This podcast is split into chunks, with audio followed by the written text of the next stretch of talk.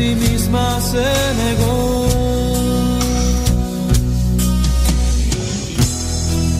Vaya duro caminar.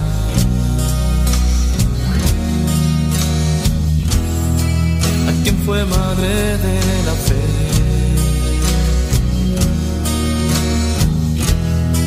A quien la espada atravesó.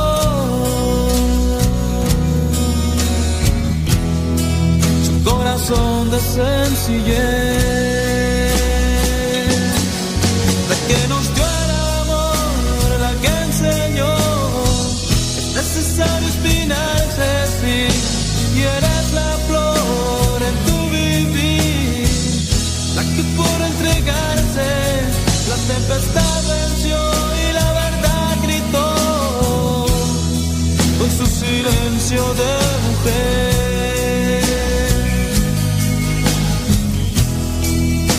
Silencio de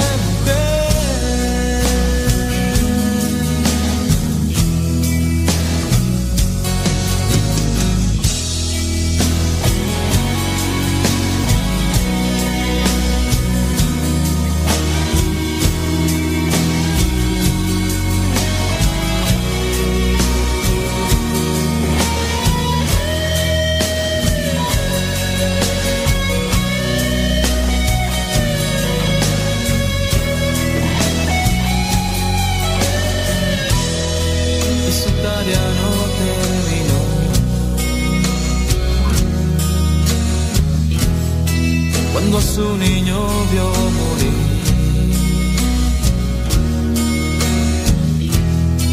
presente estuvo ella ahí.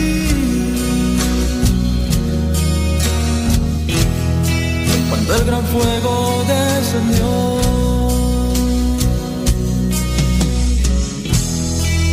Vaya duro caminar.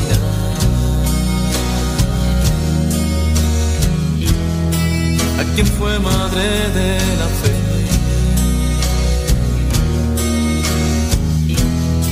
A quien la espada atravesó.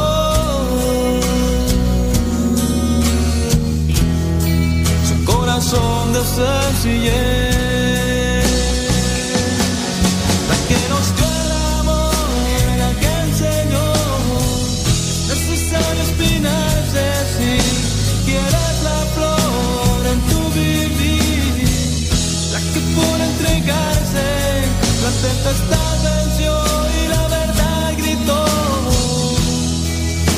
Silencio de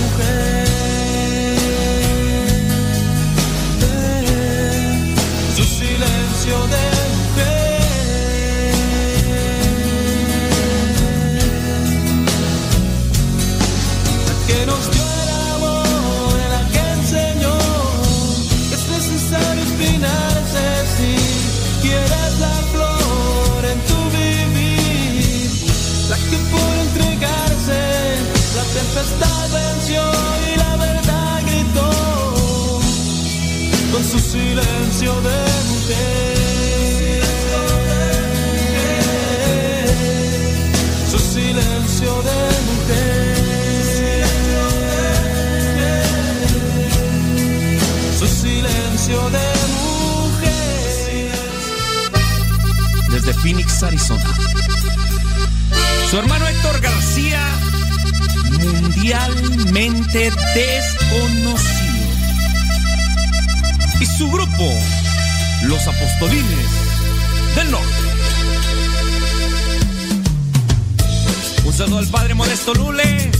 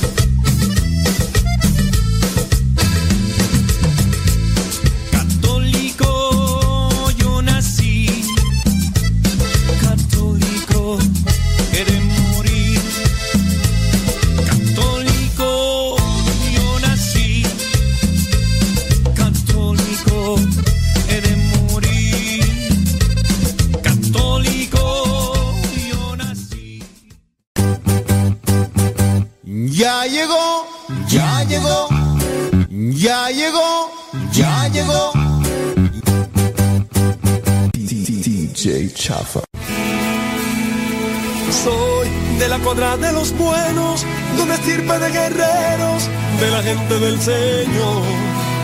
Y lucho por ganarme un día el cielo, máscara cabellera, por ganarme su perdón. Y lucho, lucho, ay como lucho. Y tanto lucho que ahora me dicen el luchador. Y lucho, lucho, ay como lucho. Y tanto lucho que ahora me dicen el luchador, el luchador.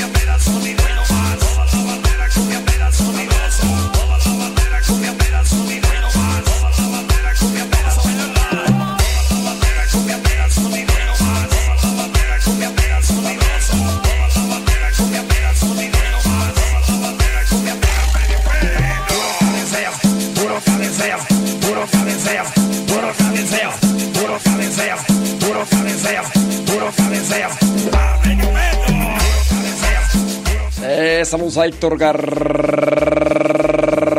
García Phoenix. Ay, mi Héctor. Mi Héctor, mi Héctor. Saludos, Héctor. Échale, échale galleta, échale enjundia. Saludos everybody in your home. Unidos por Cristo María, allá en Stockton, California. En Manteca, California. En la Merced, California. En Modesto, California. Conectados volumen, everybody in your home. Thank you very much. Pues ya es día martes, ni te cases ni te embarques ni tu casa te apartes en este día martes 29 de 29 de agosto. Ya merito le despedimos agosto y después revisamos con septiembre, ya ya huele. Ya huele. Ya huele. Ya huele a a ponche. Ya huele a posadas. Ya huele. Mm, mm, mm. Saludos a Malena Nabora, allá en Cuitlapico, Chimalhuacán, Estado de México. Lenali Tarazona García, allá en Perú. Saludos hasta Puebla, México. Irma Martínez, gracias. Rosalía González, allá en Long Beach, California. Muchas, pero muchas gracias. Saludos a Odalis y Lenali. Échenle ganas. Betty Galván allá en Springfield, Oregon. Florencia Pérez allá en New York, Sprinting the News. Alejandra Ayala en Columbus, Ohio. Alejandra. Ya, ya, ya estás preparando las hamburguesas porque este, este domingo nos vemos ahí en, Columbus, Ohio. Saludos, dice Elba Mendoza, allá en Tolcayuca, Hidalgo. Ándele pues, hombre. Saludos a Cecilia Ramírez allá en Grand Prairie, Texas. Saludos a Ignacio Pacheco desde Tulum, Quintana Roo. Mande sus preguntitas, sus cuestionamientos, sus preguntas. Ahorita vamos a tratar de responderles, también de saludarles, como no, con todo gusto. Mándenos, dice por allá Carlos Bautista que ya llegó allá en Seattle, Washington. Sobres, sobres, sobres, sobres, sobres, sobres, sobres. Héctor, Héctor, Héctor.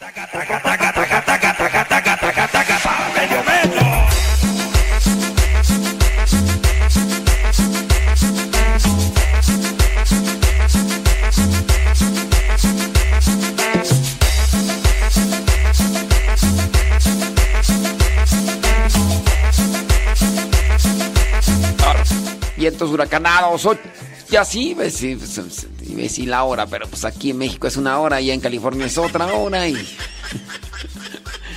Lo bueno con que sepan que estamos aquí en vivo y todo ¿Quiénes están allá conectados allá en Unidos por Cristo y María? No sabemos, no sabemos. ¿Quién está hablando por teléfono? Ay, Jocabet. ¿Quién sabe quién será Jocabet? No, vamos a atenderle la llamada, hombre que luego de repente están marcando por teléfono y digo, bueno, ay no, perdón, me equivoqué, padre. Primera vez que te iba a contestar y ya, ay no, Dios mío, santo hombre. Héctor García. Por cierto, miré que Héctor García andaba, andaba de misión tú en estos, en estos días. Andaba por ahí, miré su Instagram. Miré por ahí que andaba ahí este, en, algún lugar del, de Estados Unidos. Héctor García. Héctor García y cuando vas hacia un retiro también cantas así con banda y todo el rollo y las canciones que, te piden ahí o porque también predica pues pero aparte de, cantar te dicen oye queremos una, una canción con banda así también te, te sueltas te sueltas la greña porque te imaginas ahí no sé en un, en un retiro y que de repente ahí que empiecen ahí con con la banda. Bueno, pues, si son de Guanajuato, ¿verdad? Si son acá de Chilangolandia, esa es otra cosa. Pero si de repente así algo así empieza movido. Dijo Andrés, su hermano Héctor García y su banda. Saludos a Iván, el esposo de la Toxic, dice que le encanta esta canción. ¡Toxic! Un solo al padre Modesto Lule, al padre Eduard Gilbert, a mi padrecito Cueto y al padre Chido. ¡Vámonos! En la oscuridad vivía yo, ya alejado de mi Señor, creía todo menos en ti, porque a todo decía que sí. La bruja Panchita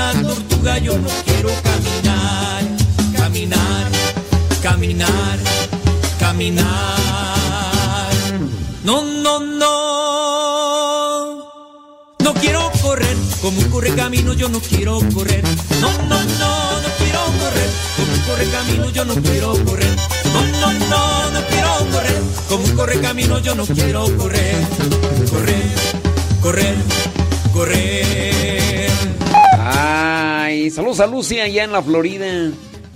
Que dice que está por ahí una amenaza de huracán.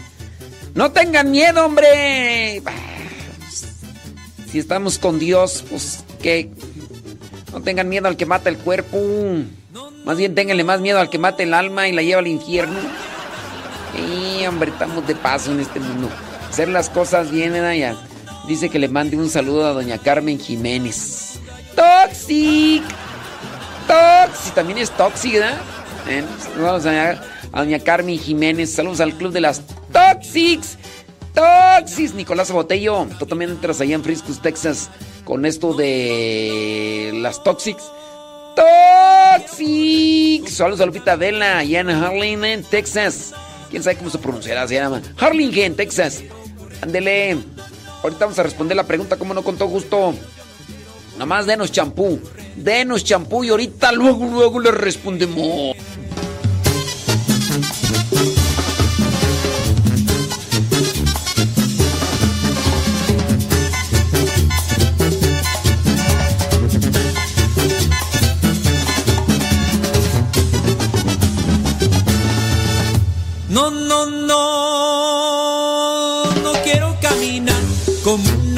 Tortuga. Yo, no quiero caminar. No, no, no. Y al que no ande con ánimos, pues que se conecte con Cristo.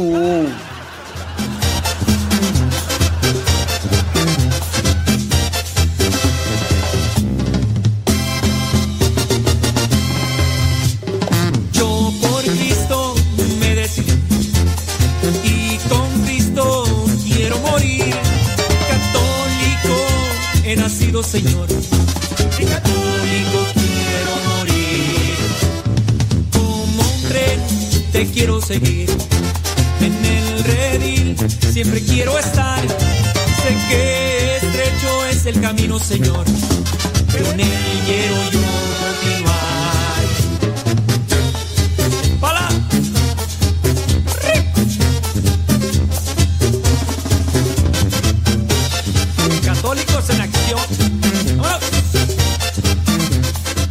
se dicen que se están preparando para el huracán. Prepárense para Cristo. Al huracán, ¿para qué se... resguárdense y prepárense para Cristo. Nomás resguárdense del huracán y prepárense para Cristo. Saludos a Maximino Gutiérrez. Dice que un saludo para Ángel Luna. Que dice que Ángel. ¿Ángel o Ángela? Bueno, Ángel Luna dice que es del club. El club de las Toxics. Toxics. Sé que estrecho es el camino, Señor. Pero él quiero yo continuar. Saludos allá Rosalía Herrera, allá en Dayton, Ohio.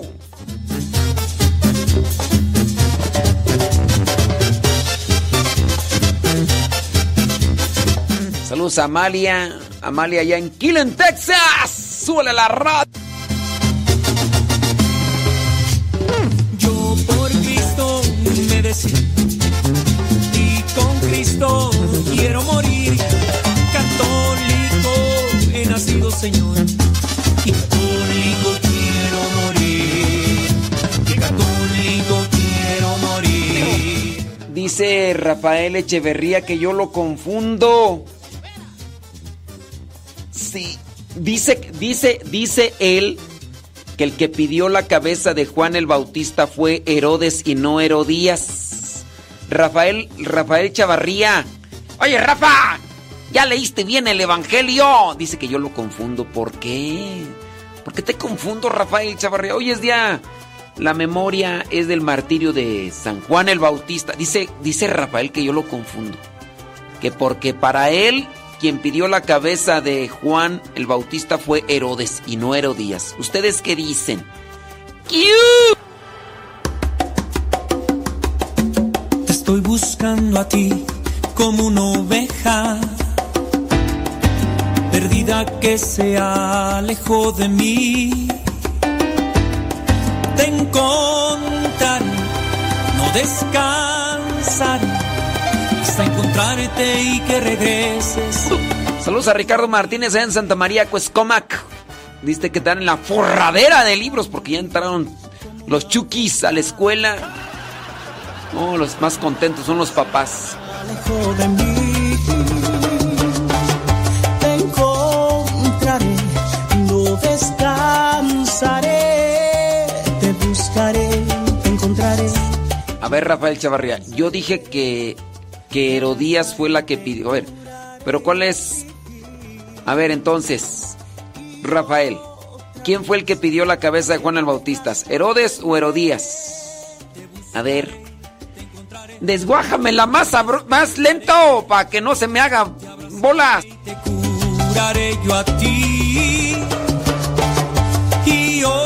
Y ahora tú me confundiste a mí. A ver. Entonces, eh, Rafael Chavarría, a tu parecer, ¿en, qué estoy mal yo? A ver.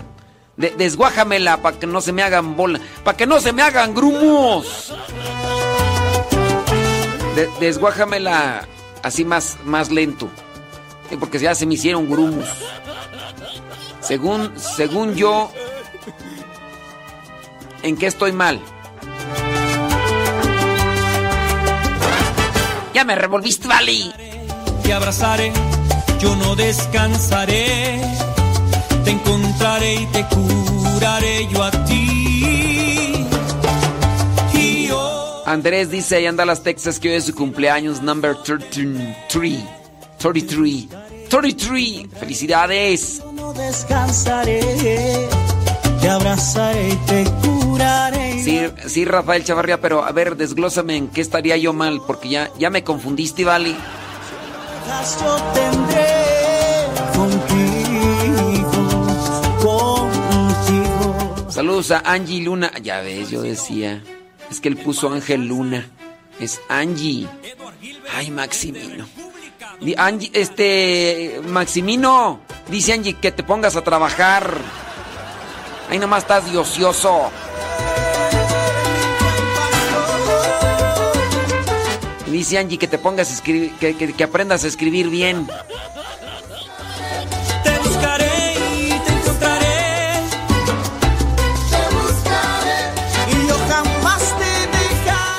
Ay, Rafael Chavarría, tú nomás haciendo grumos, vale. Pero a ver, tú dime pues en qué estoy mal, porque tú dices que estás confundido, ya me confundiste también a mí. ¿Qué lo causas, Rafael? Te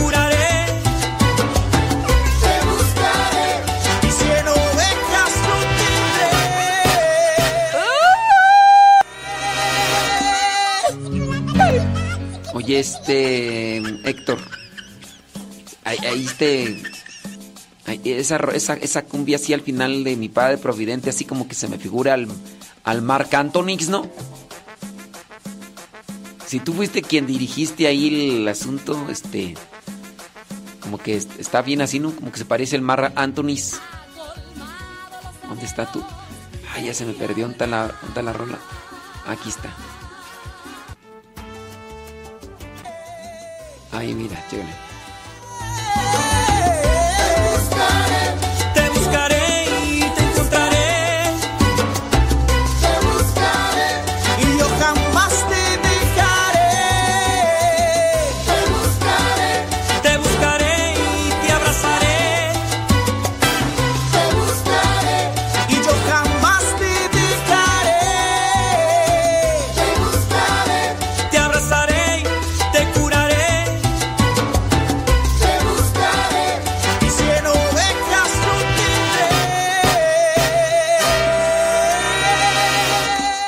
A ver, Rafael Chavarría, es que no sé cuál pues es tu confusión ya, porque tú ya estás tan confundido que ya no me sabes ni explicar bien cuál es tu confusión.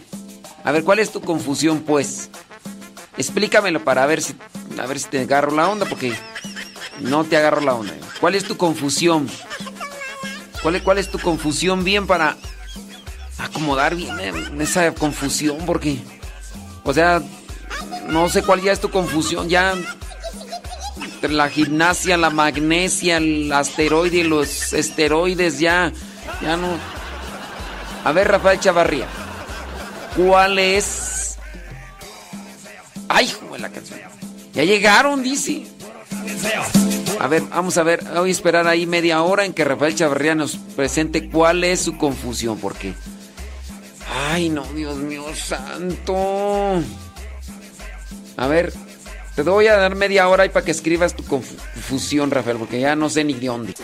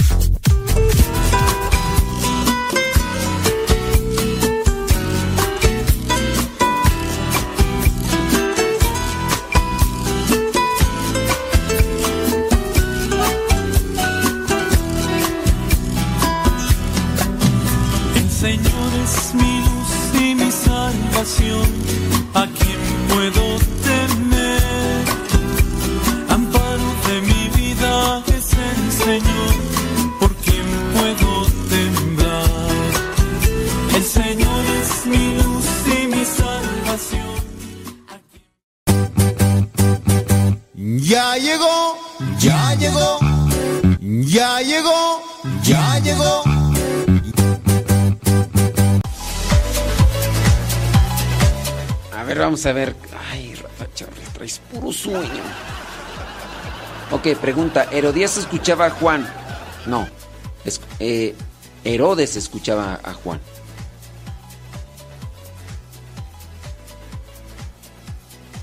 Está la confusión. Si es Herodes el que escuchaba a Juan y, y Herodías lo odiaba. Segundo, está la confusión si es Herodes quien le escuchaba a Juan y Herodías lo odiaba. Ay, no, bueno.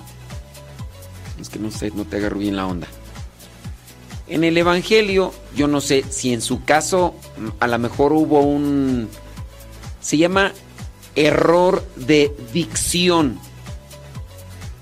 Puede ser que esté eh, mm, el error en mi dicción. En vez de decir Herodes, dije Herodías. Herodes escuchaba a Juan. A Juan le gustaba escuchar, a, a Herodes le gustaba escuchar a Juan. Herodías odiaba a Juan porque Juan había dicho y señalaba cada rato que no estaba bien que Herodes la tuviera a ella como esposa.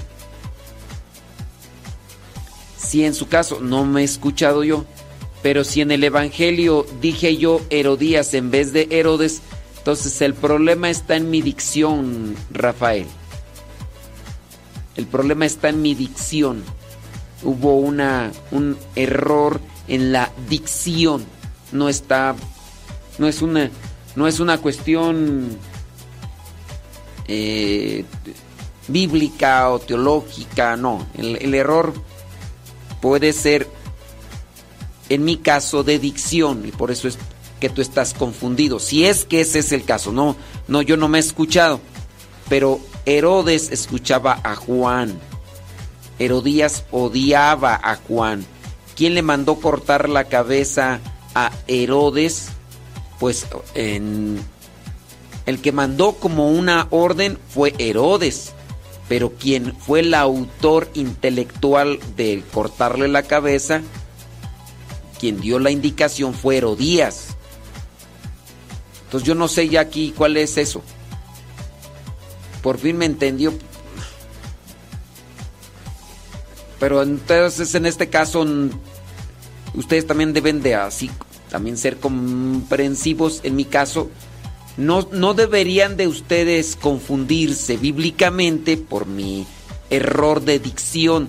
A veces también me ha pasado en otros momentos cuando digo Juan el Bautista, Juan el Evangelista y, y allí a veces me viene la confusión y más en los casos que me ha tocado y los tengo bien presentes porque son cosas que no debo de mencionar. Y creo que nada más fue en un evangelio cuando hablaba sobre el llamado, sobre el llamado de los primeros apóstoles, que en este caso fue Andrés y Juan el Evangelista, que eran discípulos de Juan el Bautista. Y por ahí hubo también otro error de dicción y en vez de decir Juan, que eran discípulos de Juan el Bautista, dije Juan el Evangelista, pero es un error de dicción, no es un error bíblico. No sé si eso sea porque la verdad no me he escuchado, pero... Pero en fin, eh, dice por acá, cuando uno lee la segunda lectura, uno se debería de inclinar en, en el ambón. No, en el ambón no. Eso pregunto porque una hermana entendió eso en el curso de liturgia del diácono. Mm, Bueno, si lo entendió, la persona está mal.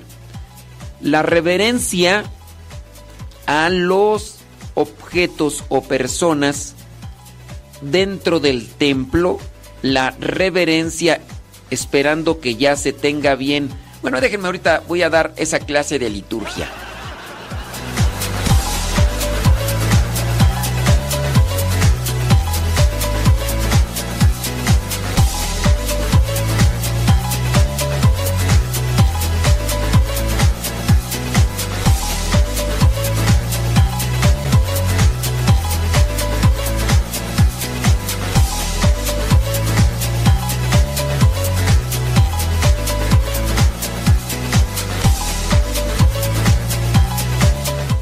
Saludos a Betty, la vecina. Betty. Bueno. Bueno, bueno. Betty. A ver, entonces dice que que tú que si una que si la que si hay en en el templo cuando se participa de misa que si se debe hacer reverencia al lambón, no, al lambón nunca se debe hacer reverencia. Al lambón nunca entendiéndose ya o esperando que sepa uno o esperando que ya se sepa qué es la reverencia, qué es la genuflexión. Genuflexión es tocar con la rodilla derecha el suelo. Eso vendría a ser la genuflexión. Reverencia es hacer una pequeña inclinación con el cuello y la cabeza. Es, es una pequeña reverencia. Hacerlo incluso hasta con la cintura, bueno, podría ser sin llegar a la exageración. Ah, pongan atención, pongan atención. Attention, please. Attention, please. ¿A quiénes se debe dar la reverencia en dentro del templo cuando se está en misa? ¿A quiénes se debe de dar la reverencia? No genuflexión. La reverencia cuando se está en misa o se está dentro del templo. Porque podría ser que no estamos dentro del templo y se está haciendo misa. y ves que se hace la misa, no sé, la de San Isidro Labrador, la estamos haciendo en el campo. Bueno, bueno. Eh, la reverencia dentro del templo cuando se está en misa y aunque no sea misa, recordemos, la reverencia es al altar cuando se pasa al frente del altar, no por un lado, no al frente del altar. Reverencia al altar, donde se hace el milagro de la consagración. Reverencia al sacerdote que preside. Reverencia al sacerdote que preside. Reverencia al altar. Ya. No más. No más. Reverencia al sacerdote que preside, reverencia al, altar. No a todos los sacerdotes, solamente al sacerdote que preside. ¿Qué otra cosa? Mm, ¿Ya? ¿Es la única reverencia? ¿O hay otra? No es la única. Estoy hablando de reverencias, no estoy hablando de genuflexión. Entonces, ¿te pasas al lambón? ¿Hay que hacer reverencia? No. ¿Pasas ante la Biblia? No. ¿Pasas ante qué? Las flores, el cirio pascual? No. Entonces la única reverencia es al sacerdote que preside, pero cuando se pasa frente al sacerdote que preside. Digas en el caso de algunos monaguillos que tienen que estar al frente del sacerdote cuando llevan el libro. O dígase, por ejemplo, el diácono cuando va a proclamar la palabra. Y ya. Son las únicas, ¿ok? Ándele pues. Pregunta, ¿es necesario que bendiga la Biblia nueva? No. No, no es necesario que... No, es más, no es necesario que bendigas ni la Biblia nueva ni la Biblia vieja. Eh, sí. Sí, sí, sí. Ah, efectivamente. Dice... Dice Rosalía Herrera que esa música... Eh, que le está haciendo dormir. Que tengas buenas noches, Rosalía, ¿eh? Dios te bendiga, ¿eh? Adelante, ándele. Sí. Ajá. Ándele, pues. Ah, eso sí es cierto, Lucy. Chale ganas, ¿eh? Con todo. Dice, saludos acá escuchando. Muy bien. Eh, ándele, Lobo Luna. Échele con todo. Estoy, estoy respondiendo las preguntas, ¿eh? Nada más que acá se me cruzaron los saludos. Déjeme ver otra pregunta. Dice, escuché a un sacerdote decir que cuando vayamos al Santísimo no lo toquemos porque las manos se ponen negras. Vamos, fue la canción. Incluso hizo una oración para evitar eso. A lo que a lo que ya lo han hecho. ¿Es verdad esto? Eh, saludos desde Harlingen, Texas. Ay, Jesús. Entonces dice que cuando vayan al Santísimo no lo toquen porque las manos se les ponen negras. Pues ha de ser, ha de ser porque todavía no lavan esa custodia, tú. Sí, a lo mejor el sacerdote quiso hacer eh, o que quiso dar a entender eso. No toquen la custodia porque la custodia está sucia, todavía no hay nadie en quien la limpie. Y ustedes si la tocan se les van a poner sus manos negras. ¿Ha de ser eso? ¿Ha de ser eso? Sí, no ha de haber gente generosa, gente disponible que ayude en la limpieza. Sí, ha de, ha de ser eso. Yo, yo agradezco a las personas que nos ayudan en la limpieza. Si no, también aquí yo les diría, cuando vengan aquí, no toquen nada porque se les van a poner las manos negras.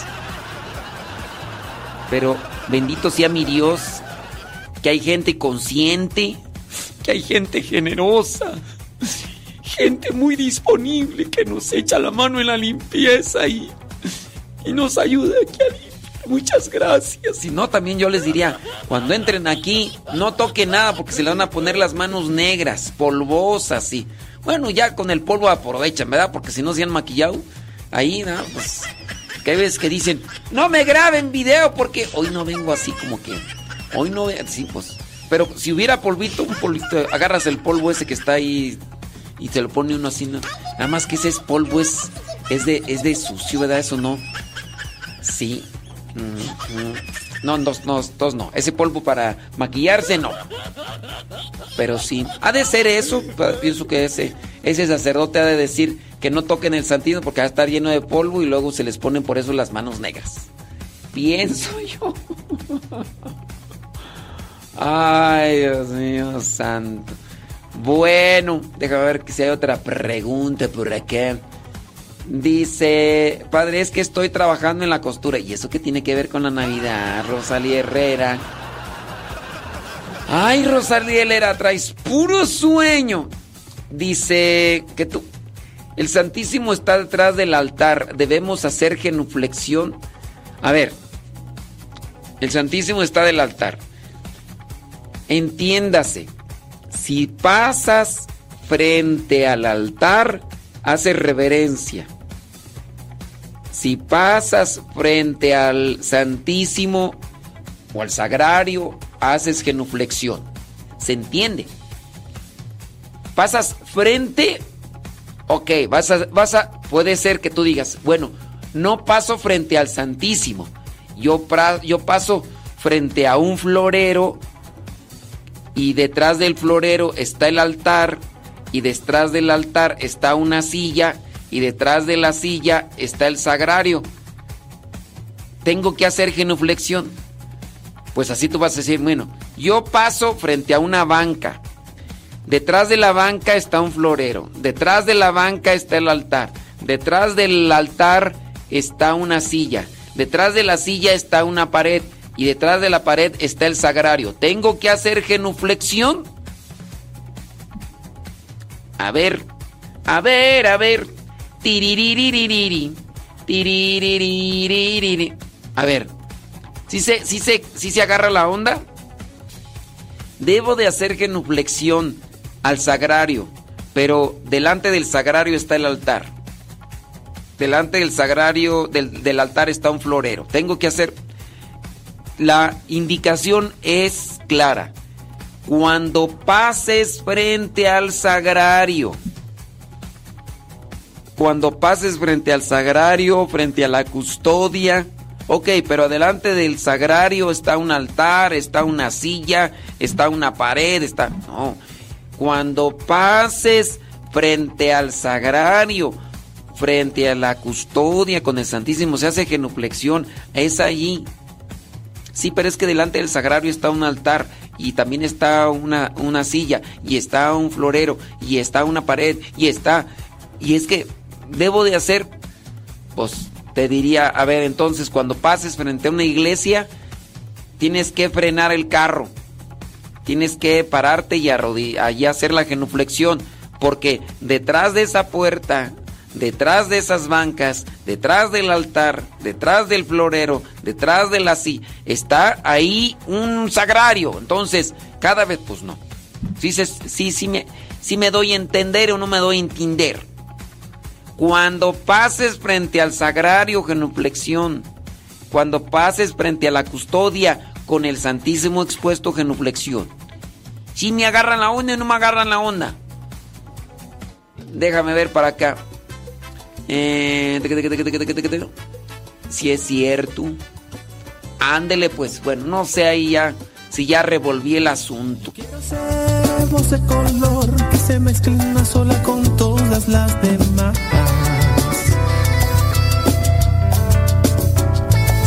Revestiré toda mi piel de una gama de pigmentos de tendencia universal.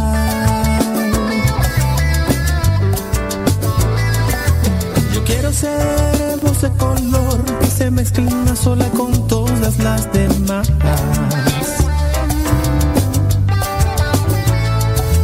Revestiré toda mi piel una gama de pigmentos de tendencia universal.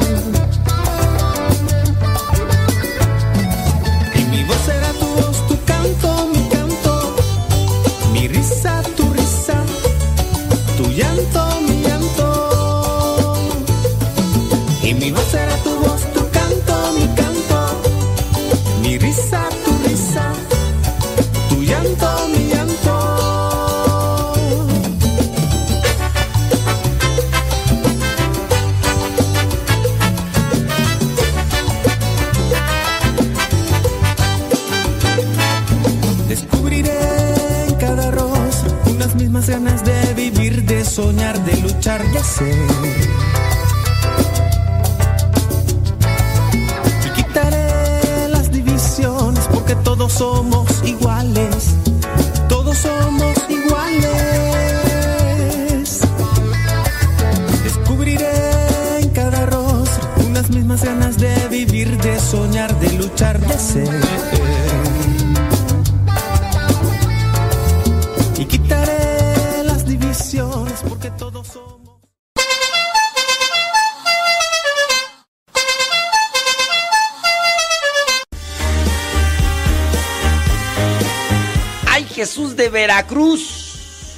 Jesús de Veracruz.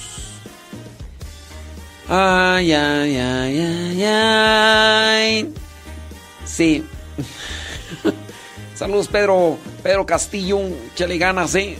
súbale a la radio. Dice, tuvimos una reunión con el sacerdote los proclamadores y ministros extraordinarios de la comunión y nos habló que uno de los mandamientos de la iglesia es hacer ayuno solamente en tiempo de cuaresma. Dile a ese sacerdote que se vaya mucho a estudiar derecho canónico. Ay, ay, ay. Mira, discúlpenme que me meta en cuestiones culturales. Mi pregunta es, ¿tu sacerdote es gringo? Si tu sacerdote es gringo...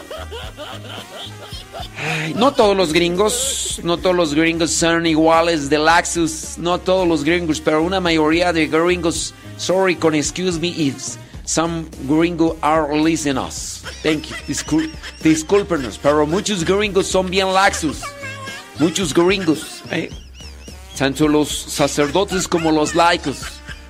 Los muchos gringos, eh, muchos gringos son something like that de laxus, like uh, alemanius. Los que alemanius, así de laxus, no todos los alemanios, pero sí muchos gringos son bien laxus.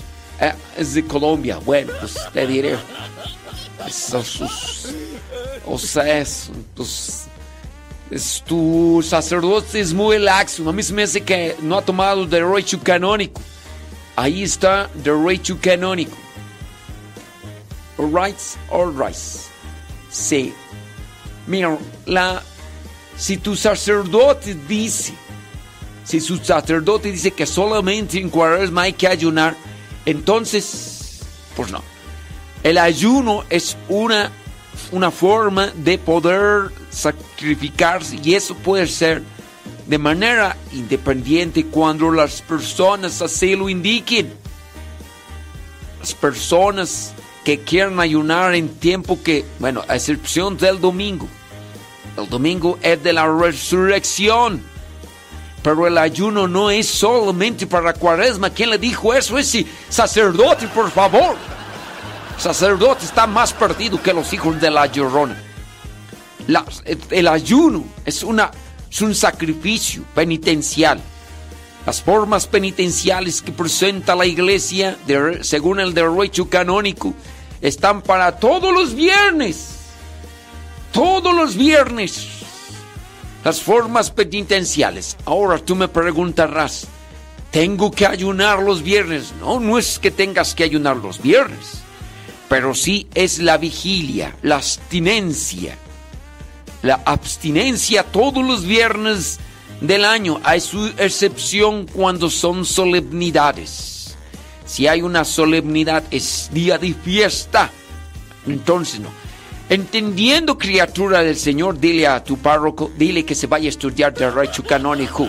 Dile. Dile, si todos los viernes son penitenciales y debemos de guardar la vigilia, la abstinencia, pues también se puede guardar el ayuno. El ayuno no solamente es para tiempo de cuaresma, dile a ese sacerdote, por favor, y también a los que son laicos, diles que se pongan las pilas. Dice, yo le hice la pregunta que si solamente en cuaresma es en ayunar o hay otro día que podemos hacer ayuno. Cualquier día tú puedes hacer ayuno, criatura. Cualquier día. Yo le he escuchado decir a los laicos debemos o estamos invitados a hacer ayuno los viernes de todo el año. Mira, ahí sí estás mal. Eh, los viernes de todo el año es abstinencia. A ver, acuérdense, abstinencia. Abstinencia de carne todos los viernes. Dentro de las excepciones en los viernes que son eh, de solemnidades o fiestas. Entonces se pueden hacer ayunos, pero a lo mejor puede ser que tú hayas confundido la cuestión de, abstinencia con, ayuno, pero sí, el derecho canónico establece lo que vendría a ser abstinencia todos los viernes del año, criatura. Pero ayuno se puede hacer cuando tú quieras, pero teniendo en cuenta que el domingo es domingo de resurrección y solemnidades, pues días de fiesta, ¿no? abstinencia de carnes, viernes. Hacer ayuno cuando tú gustes. Ten cuidado, solamente busca no hacer ayuno los domingos o, o no hacer ayunos los días de solemnidad, días de fiesta. Y ya, ¿sí? Andere, pues espero que haya escuchado la respuesta y que usted junto con su párroco se me vayan a estudiar liturgia porque creo que les hace falta algo. Alright. Dice por acá, ¿qué dice por acá tú? Eh, una experiencia con sueños. Mi esposo y yo somos devotos de San Francisco. Cuando mi hija mayor con vida, tengo otro hijo, dice eh, en el cielo, tenía un añito o dos. Mi esposo soñó que San Francisco le decía que teníamos que hacer oración por ella, mas nos dijo, mas no dijo por qué. Pues me dijo mi esposo, no te sugestiones ni obsesiones. Finalmente a los 11 años mi hija desarrolló un tumor benigno en el tallo cerebral que la mantiene en situación de discapacidad. Hoy tiene 22 años. Seguimos orando por ella, por su salud emocional y su conversión. Es que, a ver, eh, si, si ella ya tiene un tumor, no sé, pues cómo tenga su situación cerebral. Miren, para las personas que tienen una una situación de de enfermedad o situación de cuestión cerebral y yo ya no creo conveniente rezar por personas que están en una situación de ¿cómo llamarle? para que no se escuche tan brusco, tan feo. Sí que tiene una, una discapacidad cerebral en el caso. si es que por el tumor ya se le ha afectado. Ya rezar por ella.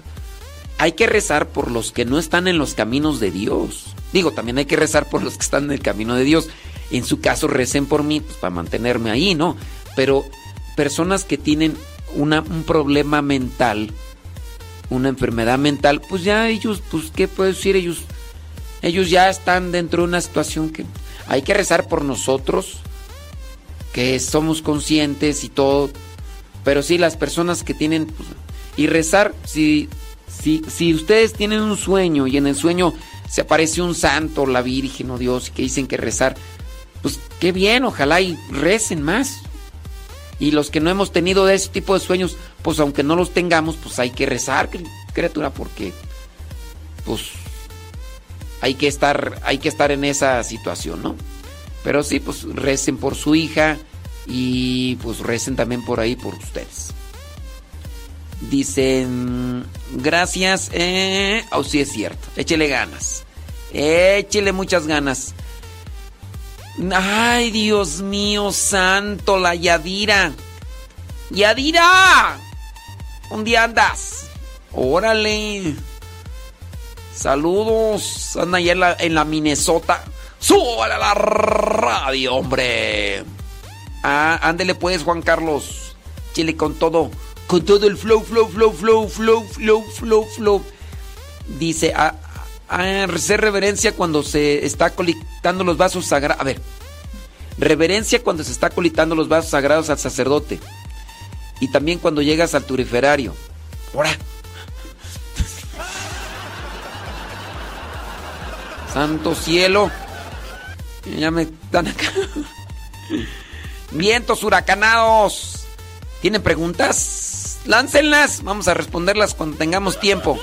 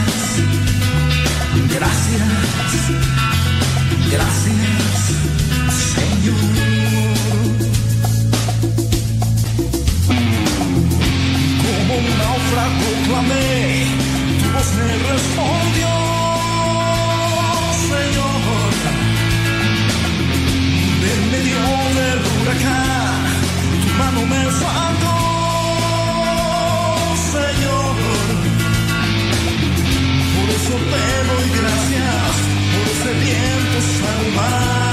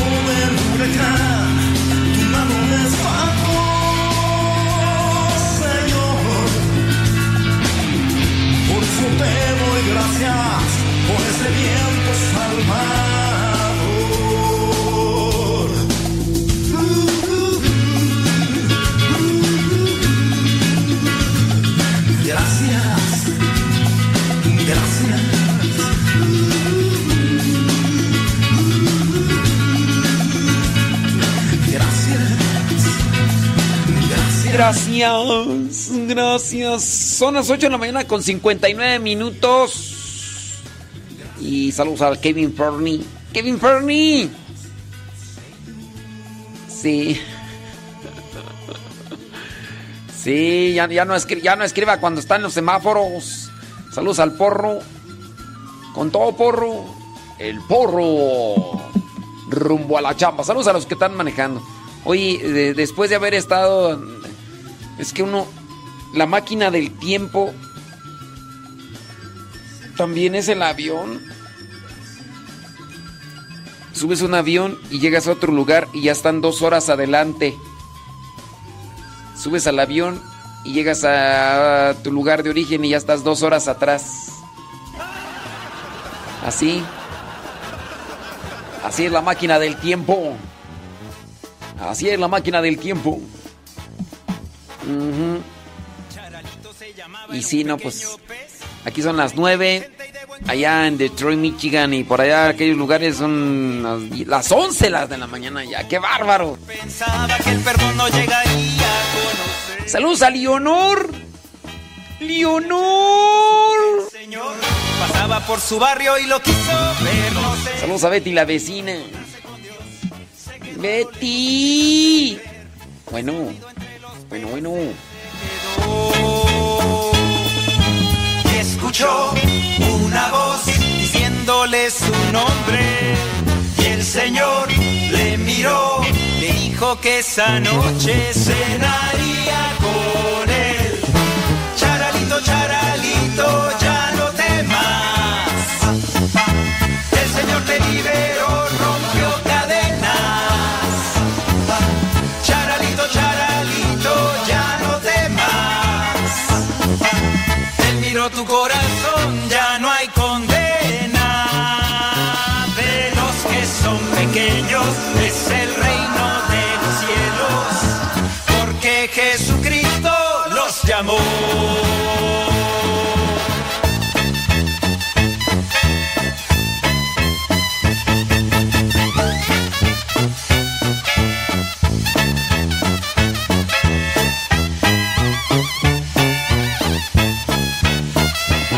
Si tú te sientes como el pececito aquel, lleno de tristeza en tu corazón, Jesús te está llamando, te conoce bien. Que quiere es darte su perdón, quiere que camines siempre junto a Él. Y escuchó una voz diciéndole su nombre, y el Señor le miró, le dijo que esa noche cenaría con Él.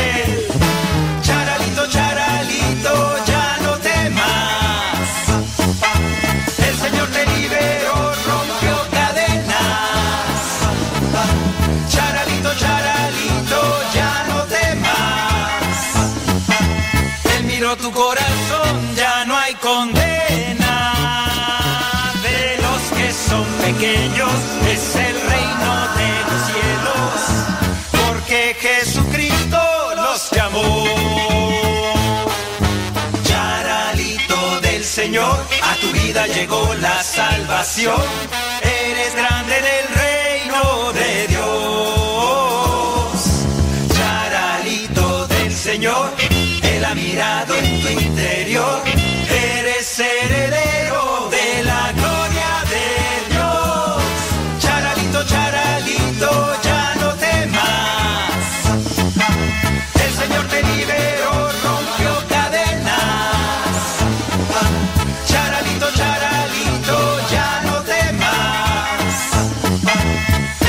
Tu corazón, ya no hay condena. De los que son pequeños es el reino de los cielos.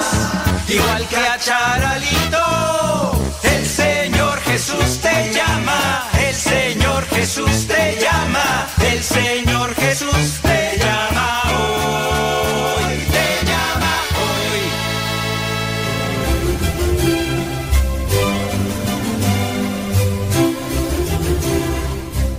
El 29 de agosto conmemoramos el martirio de San Juan Bautista. La palabra mártir es una palabra griega que significa testigo.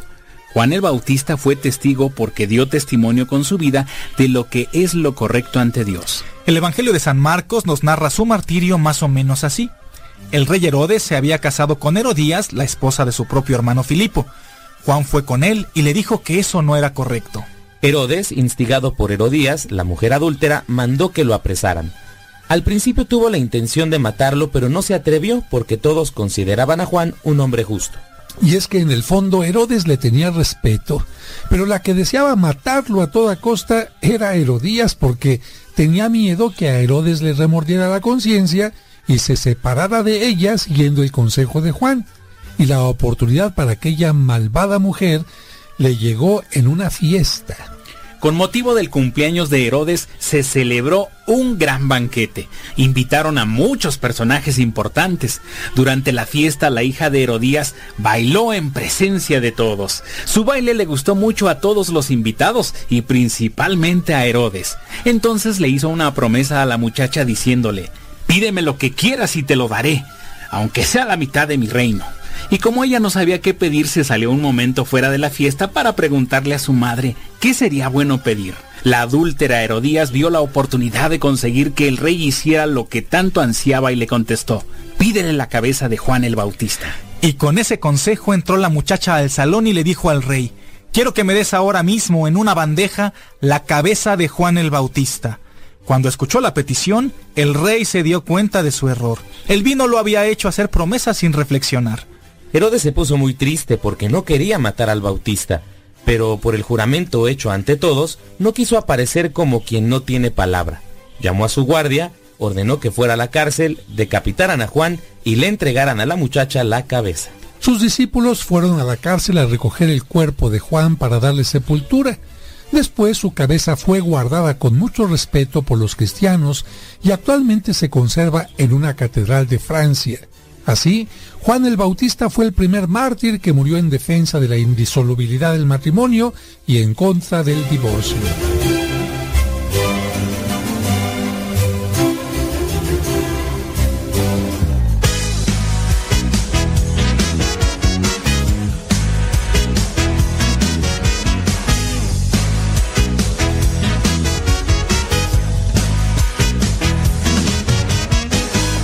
Te damos nuestro corazón, entregamos nuestro amor y venimos a ti, Señor. Queremos ser tocados por ti. Escucharemos hoy tu voz, tú serás el buen pastor. Hoy estamos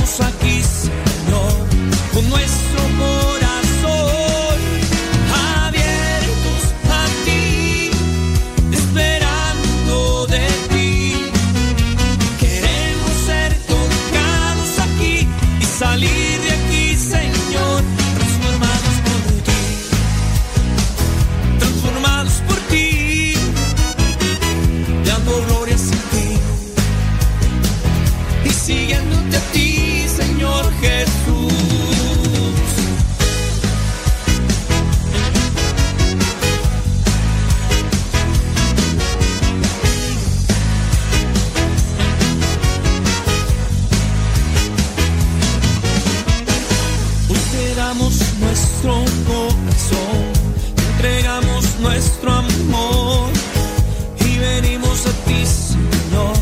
Queremos ser tocados por ti. Escucharemos hoy tu voz. Tú serás el buen pastor.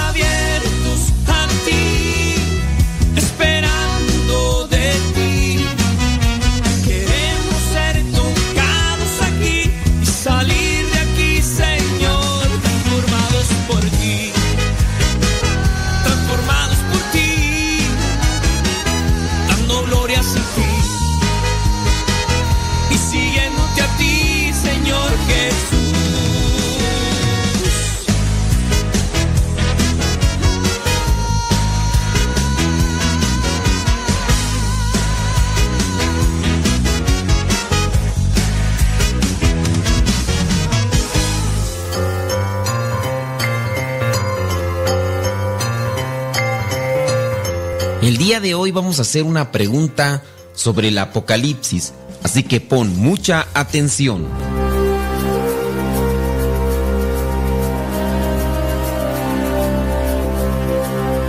La pregunta es la siguiente. ¿Cuántos son los jinetes que aparecen en el Apocalipsis? ¿Cuántos son los jinetes que aparecen en el Apocalipsis? Creo que sí se entiende que son jinetes. Jinetes son aquellos que montan un caballo. Aquellas personas que montan un caballo son llamadas jinetes. ¿Cuántos jinetes aparecen en el libro del Apocalipsis? ¿Dos, cuatro o siete? ¿Cuántos son los jinetes que aparecen en el libro del Apocalipsis? ¿Dos, cuatro o siete?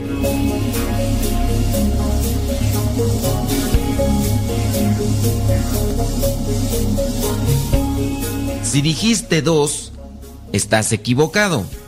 Si dijiste siete, porque el número siete es muy significativo, también estás equivocado.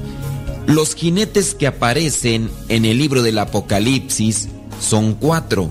Estos los podemos encontrar ahí en el capítulo 6 del libro del Apocalipsis, versículos del 1 al 8. El número 4 es también un número simbólico. El número 4 en la Biblia simboliza el cosmos, el mundo, ya que también podemos ver que son cuatro puntos cardinales, norte, sur, este y oeste. También, por ejemplo, en el libro del Génesis, cuando se dice que en el paraíso había cuatro ríos, esto lo podemos encontrar Génesis capítulo 4 versículo 10, cuando dice de estos cuatro ríos, significa que todo el cosmos era un paraíso antes del pecado de Adán y Eva. O sea, no se trata de un sitio determinado, aunque algunos continúen buscando el lugar específico donde se encontraba.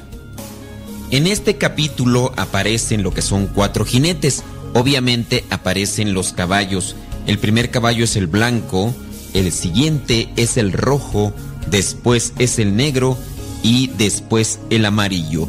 Blanco, rojo, negro y amarillo.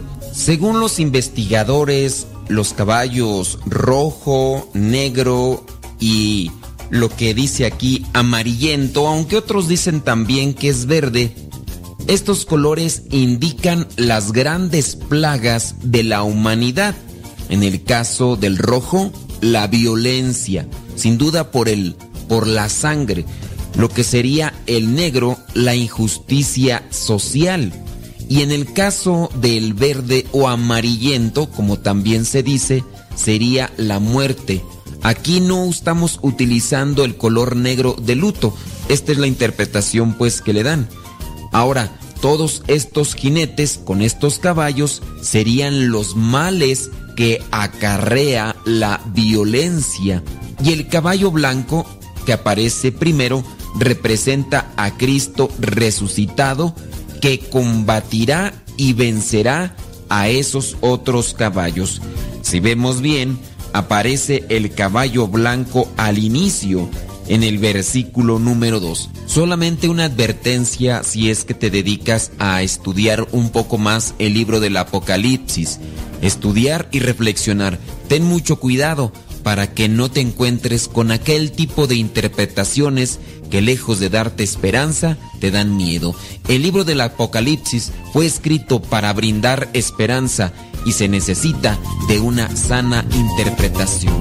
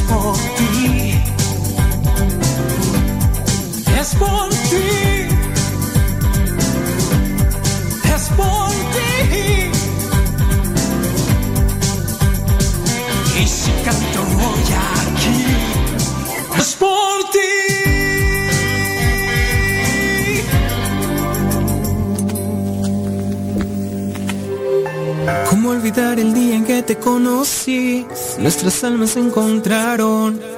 Una bella amistad se convirtió en amor. No cabe duda que fue Dios quien nos unió. Desde aquel día no dejo de pensar en ti. Cada detalle tuyo me cautiva. Te convertiste ahora en parte de mí. El podcast En pareja con Dios presenta No permitir entrar extraños a la relación matrimonial. Hoy Dios nuestras vidas y nos da su bendición. La tecnología puede fortalecer la relación entre un esposo y una esposa si se usa de una forma adecuada. Por ejemplo, los matrimonios pueden usar la tecnología para mantenerse en contacto durante el día, pero si no tienen cuidado, el mal uso de la tecnología podría causarles problemas. Por ejemplo, robarles tiempo valioso que podrían pasar juntos, hacer que se llevaran trabajo a casa cuando no es necesario, hacer que desconfiaran el uno del otro e incluso que llegaran a ser infieles. Muchas veces se llega a escuchar el tipo de testimonios de aquellas personas que dicen, cuando mi esposa y yo estamos juntos es como si ella no estuviera allí conmigo. Está muy ocupada mirando siempre su teléfono. Y de repente dice, ay, perdón, es que no he tenido tiempo de leer los mensajes hasta ahorita. Es verdad, por el trabajo que realizan algunas personas, tienen que estar disponibles las 24 horas del día. Otras quizá tengan un trabajo que no les requiera tanto tiempo, pero aún así les es difícil desconectarse de él cuando llegan a casa. Lo cierto es que hay personas que tienen como justificación el trabajo que realizan para esconder su infidelidad. Según una encuesta, muchos matrimonios tienen discusiones porque desconfían de lo que el otro sube a las redes sociales y el 10% de los encuestados reconoce haber subido cosas a redes sociales a espaldas de su esposo o su esposa. Con razón se dice que las redes sociales son como un campo de minas para el matrimonio y que incluso facilitan el adulterio. Por eso no es sorprendente que algunos abogados especializados en divorcios digan que las redes sociales tienen mucho que ver en las rupturas matrimoniales. Y háblese de redes sociales, todo aquello que nos conecta con los demás. No necesariamente esas redes sociales públicas donde se llegan a colocar mensajes, imágenes o videos para personas que no conocemos, porque hay también cierto tipo de aplicaciones que nos conectan con ciertas personas con las que se comienza un cierto tipo de adulterio virtual. Y no solamente los teléfonos celulares dificultan la comunicación en pareja, otros muchos aparatos y actitudes en casa también ponen muchas trabas en la relación matrimonial. Por ejemplo, televisores a los que en ocasiones se atiende más que a la pareja en determinadas ocasiones. Y no necesariamente porque están viendo televisión pública como se hacía hace algunos años. En la actualidad hay muchas personas que están buscando estas series, por llamarlas también de televisión. Antes se les llamaba telenovelas, ahora se les llama series. Y antes se les tenía fichadas a las mujeres como las grandes consumidoras de las telenovelas, aunque no necesariamente fueran las únicas que las miraban. Ahora, con esto de las series, como hay una gran cantidad, se puede encontrar tanto al esposo que ya se envició con cierta serie, porque dicha serie tiene una temporada tras otra, y así también la misma esposa puede estar enviciada o encadenada a estar mirando en el televisor esa serie. Costumbres pequeñas que se transforman en rutinas molestas. El matrimonio, si quiere crecer en el amor, si quiere fortalecerse, tiene que evitar dejar entrar extraños a su casa y no solamente estamos hablando de personas como tal dentro de una relación amorosa. Dejar entrar a terceros es sumamente peligroso y aquí es donde entran los aparatos electrónicos. Estar usando continuamente el televisor, la computadora o el teléfono celular disminuye la atención hacia la pareja. Aceptémoslo. Somos una generación que creció con televisión. Muchos la vemos seguido, a veces nos entretiene, a veces no, pero siempre le prestamos atención, tal vez demasiada, y aunque no sea nuestra intención, podríamos distraernos tanto mirando la televisión con o sin la pareja, que por verla aquella podrían olvidar disfrutar del placer de la compañía de la pareja, evitar la televisión o el teléfono celular Tendría que ser una regla constante dentro de los hogares para ponerse más atención. El abuso de estos aparatos electrónicos perjudica también la intimidad. Imaginen que están tratando de llamar la atención de su pareja de manera cariñosa y al verlo a los ojos se den cuenta de que, aunque él disfruta lo que haces, de vez en cuando le echa un ojo al videojuego, a la serie, al mensaje que le ha llegado a su celular o a lo que está mirando en la televisión. Estos dispositivos electrónicos muchas de las ocasiones están desconectando el corazón del mismo matrimonio. Por eso es tan importante establecer dentro de la relación matrimonial prioridades, qué es necesario y qué no es necesario. Se tienen que poner límites. Solamente las personas maduras estarán aceptando este tipo de retos. Los caprichosos, los infantiles o los que ya tienen una doble vida construida estarán siempre buscando justificación para estar utilizando principalmente el celular para mensajearse o comunicarse con aquellas personas con las que ya tiene una relación de pecado. Ponerse enojado para muchas parejas es un mecanismo de defensa para que la otra persona no le siga buscando, porque si le sigue buscando muy posiblemente le va a encontrar todo aquello que con cierto tipo de inteligencia está queriendo ocultar. La tecnología es una gran herramienta, pero se debe de utilizar con mesura, con inteligencia, con sabiduría y sobre todo reflexionando sobre su uso. Busquen reflexionar la palabra de Dios, busquen hacer oración en pareja para que puedan tener una guía, una orientación de lo que tienen que hacer dentro del matrimonio para no dejar entrar a terceros. Busquen el consejo de un terapeuta, de un guía espiritual. personas que conozcan de este tipo de situaciones, que les orienten y ustedes hagan caso. Porque muchos ven la tempestad y no se hincan. E incluso después de la tragedia, después de los colapsos familiares y matrimoniales, ni aún así buscan corregir sus actitudes y sus vicios. Acuérdense que para llegar a la santidad en matrimonio, se tiene que llegar en pareja con Dios. Cada uno con su propia historia, con sus defectos y virtudes, distintos sueños pero mismo ideal, inmensamente amarnos por la eternidad. Desde aquel día no dejo de pensar en ti, cada detalle tuyo me cautiva, te convertiste ahora en parte de mi ser, aún no sé muy bien qué fue lo que pasó, solo sé que yo te amo. Sin fronteras, sin ciudades, como en casa en todo el mundo está. Sin historias, sin montajes, animar al pusilánime se va. Saben de seguridad, cada día se empeñan en confiar. Les sobra capacidad pero todo lo hacen en comunidad. Sin poderes, sin tarjetas, sin prestigio van.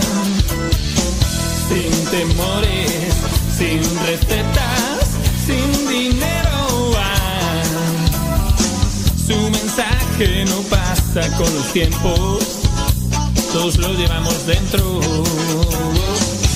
palabra no aflige a quien la oye, más bien libera a quien la coge. Y aunque algún día suba a un escenario,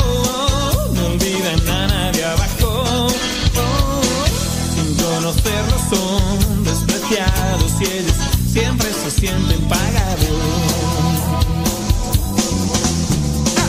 Sin poderes, sin tarjetas, sin prestigio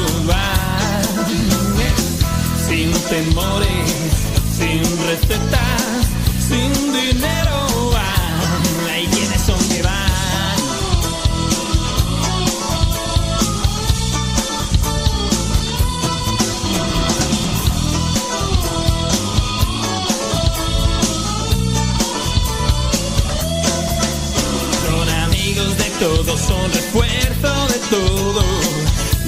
Entienden de competitividad gloria, la fama no le importaba. Superan su religiosidad, son pobres y enriquecen gente segura y sencilla, pero que busca la atención de la vida. Que lo rechaza nunca alcanza a explicar el mal que ven su actuar.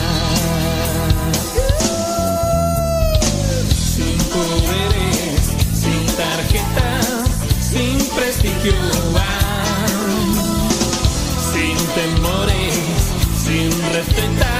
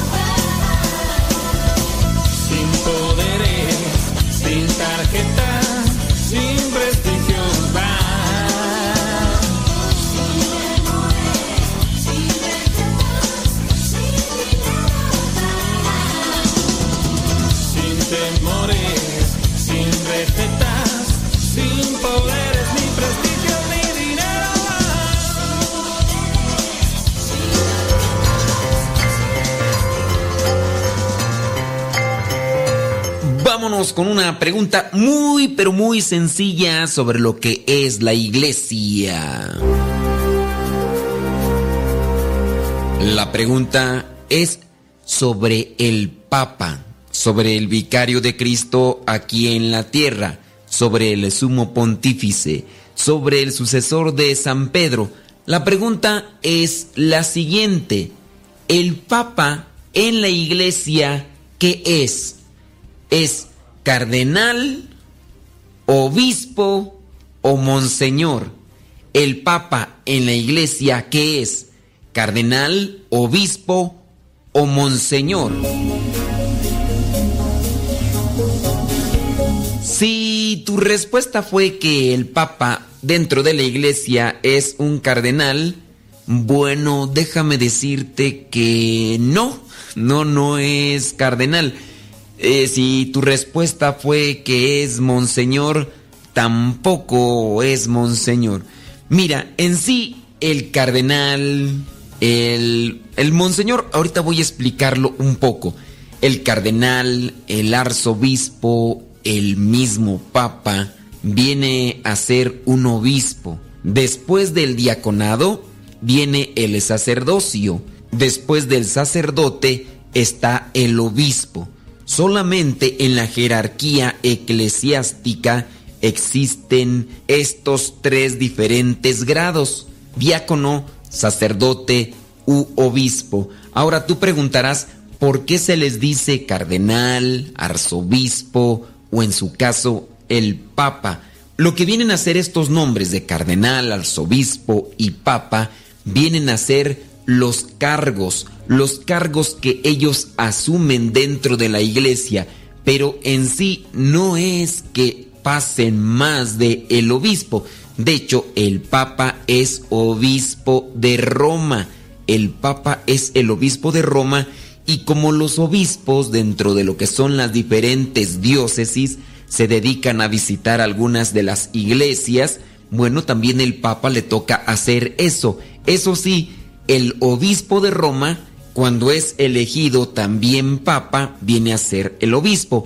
El papa viene a tener el cargo de ser el líder en la iglesia católica, apostólica y romana. En el caso de la palabra monseñor te explico que monseñor también se les dice a ciertos sacerdotes, es un título distintivo este título distintivo ya se ha dejado de nombrar para algunos de los casos de los sacerdotes. Se les dice también monseñor a los obispos. Por eso hay que tratar de hacer la diferencia, porque no todos los monseñores son obispos. Y en el caso de los arzobispos, son obispos que están al frente de una diócesis muy grande que toma el nombre de arquidiócesis y en esa arquidiócesis hay más de un obispo. Por eso a uno de ellos se le da el nombre de arzobispo.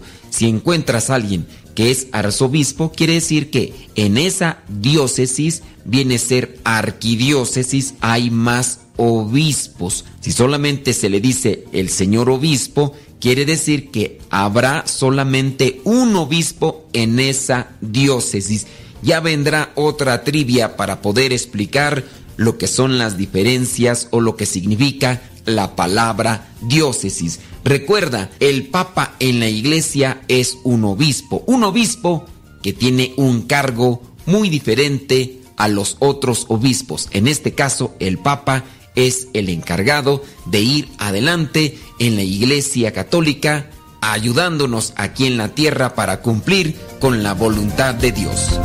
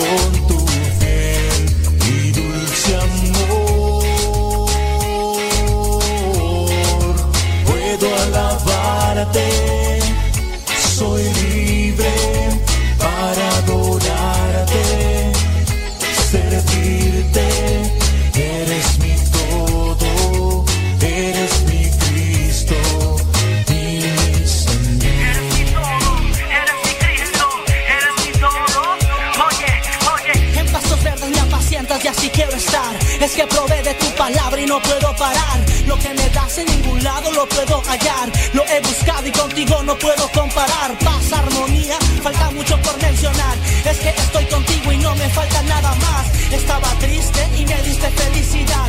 Estuve solo y me brindaste tu amistad. Estaba cansado me fuiste a reanimar. Estuve preso y me diste la libertad. Abriste mis ojos cuando quería oscuridad. Me motivaste a nunca mirar atrás, seguir para adelante, aunque quieran retrasarme. Con tu poder, ah, ya nada podrás echarme. Me apacientas, me alimentas. me apacientas, no necesito nada en mi vida,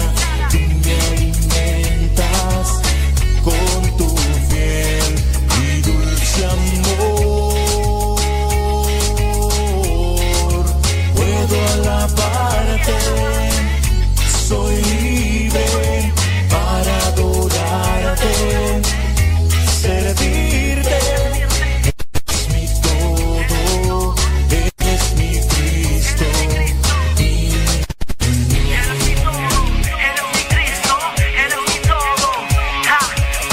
En ti encontré la luz, en ti encontré lo que buscaba. Encontré eso que hoy no lo cambio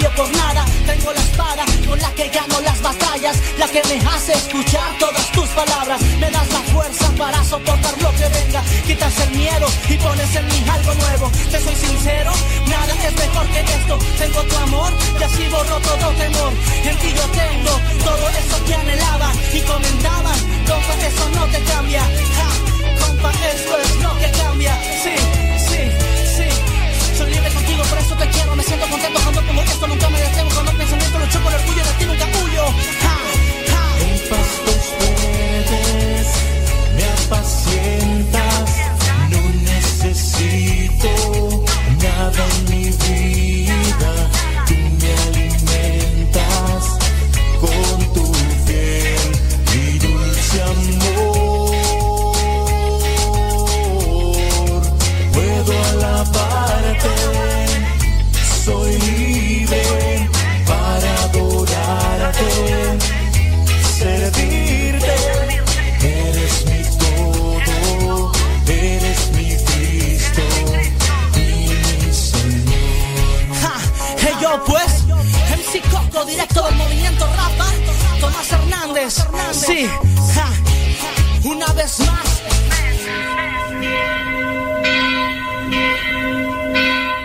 La parroquia virtual.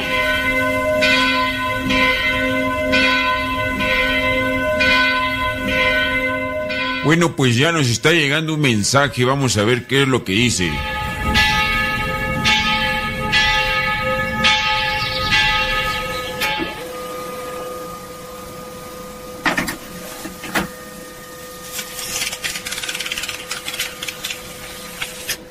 Padre, quisiera que fuera tan amable de decirme qué significa la palabra amén.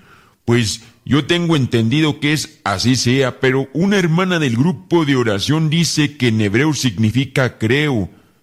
Y yo quiero estar más segura, por favor, padre, si es tan amable de responder para ya no seguir con esta incertidumbre. Bueno, respecto a la palabra amén, más que en ocasiones buscar el significado, también nos ayuda mucho a ver la etimología. ¿Cuál es el origen de esa palabra? La palabra amén viene del hebreo, am, y significa es verdad. Entonces, cuando nosotros decimos amén, el cuerpo de Cristo, amén, es verdad, yo creo. Hay que tener presente eso. Lo que es el significado ya incluso apropiado para nosotros es así sea, pero la etimología de la palabra es del hebreo y significa es verdad. Cuando tengas dudas respecto al significado de alguna palabra, yo te recomiendo que busques la etimología. La etimología te viene a dar más, de forma más clara, lo que es el significado. Lejos de el significado que pueda tener, la etimología te dice cuál es la raíz, cuál es la base, y así podrás entender mejor el significado de las palabras. La parroquia virtual.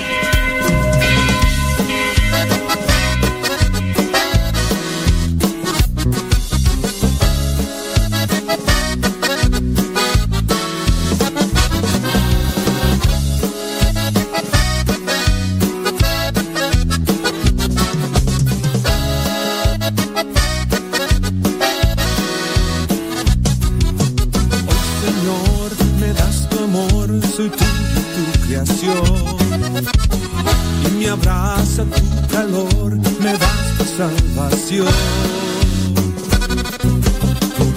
Me tardé mucho en descubrir todo el amor que para mí tenía temor, Señor, estaba abandonado. Estaba tan equivocado.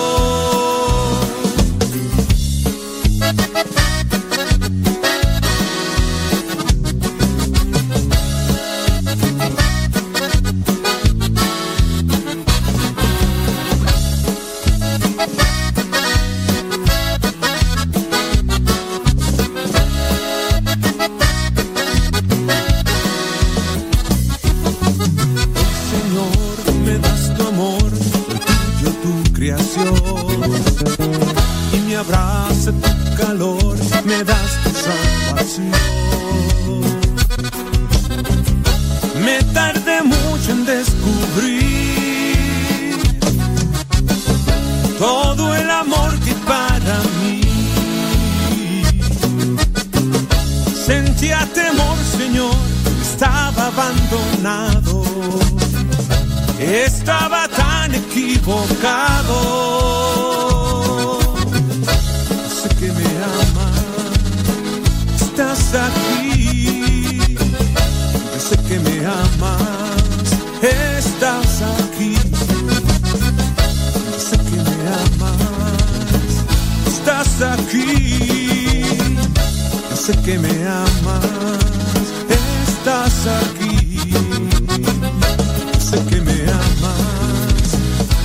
Estás aquí. Yo sé que me amas, estás aquí. Juan 3:16. Así amó Dios al mundo, que le dio al Hijo único, por ti,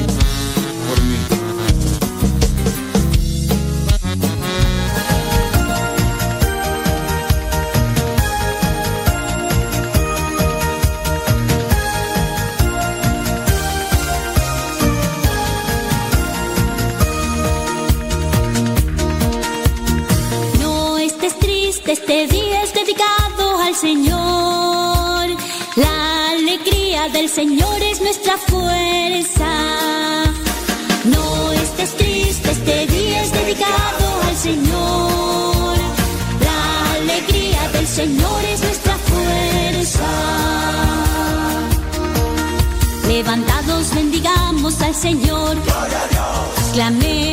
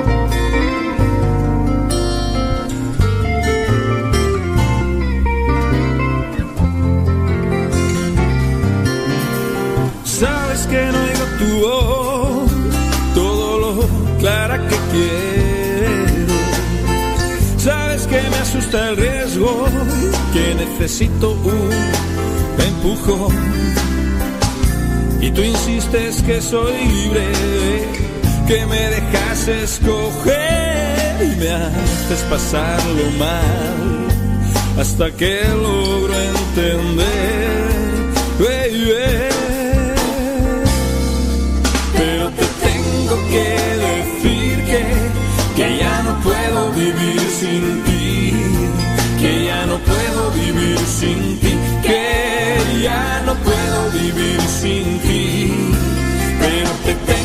que decir que, que ya no puedo vivir sin ti, que ya no puedo vivir sin ti, que ya no puedo vivir sin ti.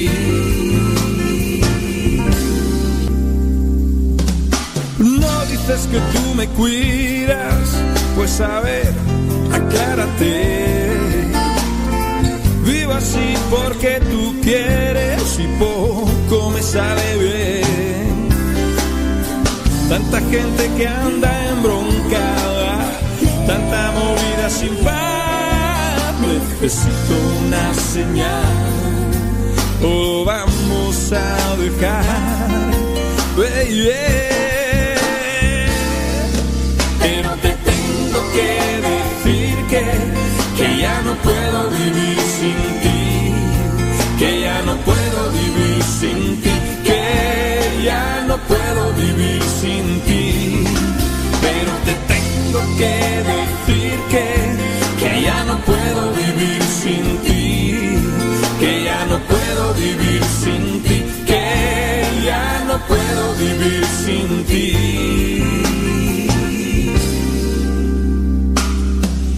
Sabes que lo de ti y que me canso en la lucha. Sabes que te hago de tanta calamidad. Sí, y me ciego en mi interior. Siento mi vida cansada y desde mi corazón mando toda la fregada. Uh, perdón, no puedo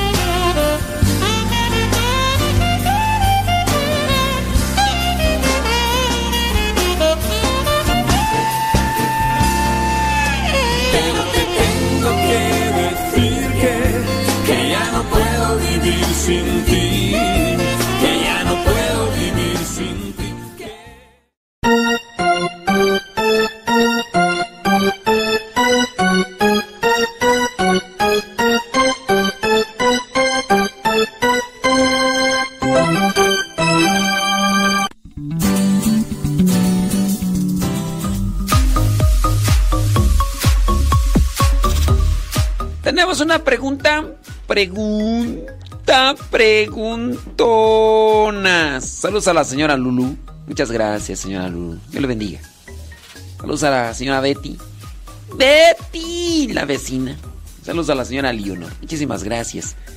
Dice por acá una persona, no decimos sus nombres para, ya saben, no hacer esa involucración en ocasiones innecesaria, ¿verdad? De, de un conflicto cuando ya existe otro. Dice esta persona por acá que la orientemos. Tiene un hijo de 22 años. El muchacho se fue de la casa. Dice que él metió a la novia por la noche a, su casa y pues que ellos pues, no están de acuerdo. Pues no creo que la haya metido para rezar el rosario.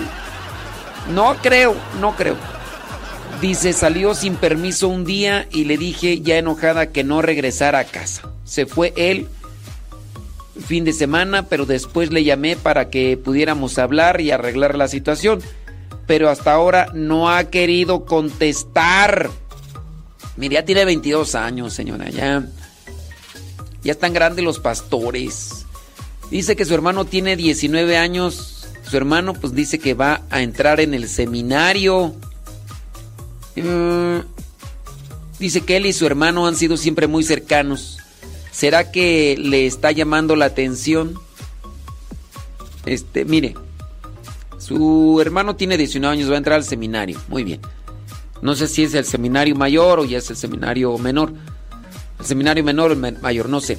Si él y su hermano son muy cercanos, trate de decirle a su hijo, el que va a entrar al seminario, que hable con él usted ya también tiene que darse cuenta pues que el muchacho tiene 22 años, está haciendo cierto tipo de cosas que no son correctas.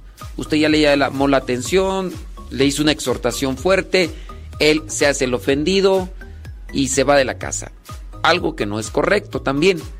Pero si usted da su brazo a torcer, el muchacho le va a agarrar la, la onda, le va a agarrar la mano, le va a agarrar la forma y después usted va a tener que lidiar con otro tipo de cosas. A veces pues este tipo de cosas se dan, no son agradables, pero pueden ser que le ayuden al muchacho para que vean una realidad de la vida. Si usted le está exigiendo cosas como por ejemplo esta de no andar metiendo a la muchacha en la noche ahí a la casa y otras cosas más, pues es por su bien, por el bien de él. Al rato la embaraza, al rato va no sé si su muchacho sigue estudiando, al rato tiene que ya enfrentarse a una situación de trabajo y todo, y tiene que dar, tiene que ayudar, tiene que solventar. Y pues quizá a lo mejor el muchacho también ha tenido todo de su parte porque ustedes, pues así lo, a lo mejor lo han ayudado, porque dicen ustedes, vamos a ayudar a nuestros hijos, vamos a darles lo que nosotros no tuvimos, no, no nos dieron y vamos a darle, y a veces el darle muchas cosas materiales o el darle muchos gustitos puede perjudicarlos a tal punto de hacerlos caprichoso en este, en este modo. Antes ellos se acostaban, no nos acostaban, se tiraban al suelo y pataleaban, chillaban, berreaban y ustedes que decían, ay no, pues ya para que deje de, para que deje de gritar mi niño, mi niño, ay mi niño, y zas, le dan las cosas que están pidiendo conforme al berrinche que están haciendo. Hoy, su hijo, pues a lo mejor si le da vergüenza tirarse al suelo y empezar a patalear. ¿Qué hace? Se va de la casa. ¿Qué hace? No le contesta el teléfono. Y usted al rato dice, no, mira, ven. Ahorita se está dando su paquetillo, se está dando a desear para... Dígale, así están las cosas, no puedes estar así, ya estás grande, esto que estás haciendo no está bien te va a traer consecuencias diferentes a lo que estás viviendo, va a traer responsabilidades, compromisos, tendrás que asumirlas y te lo estamos diciendo por ti. ¿No entiendes? Bueno, haz lo que tú quieras, pero ustedes no den su brazo a torcer. Pongas ya a su hijo de 19 años que ya más o menos se entiende y hasta a lo mejor más que en ese caso el hermano mayor. Dígale, habla con tu hermano, dile que se ponga las pilas. Si no es maduro, si no actúa bien, si no es responsable, si no hace lo que le estamos pidiendo como obediencia aquí en la casa no puede estar así. Pues como... Y luego al, rato, mira, al rato embaraza a esa muchacha, porque no creo pues que se pongan ahí a rezar el rosario en la noche. Al rato va a llevar ahí la muchacha.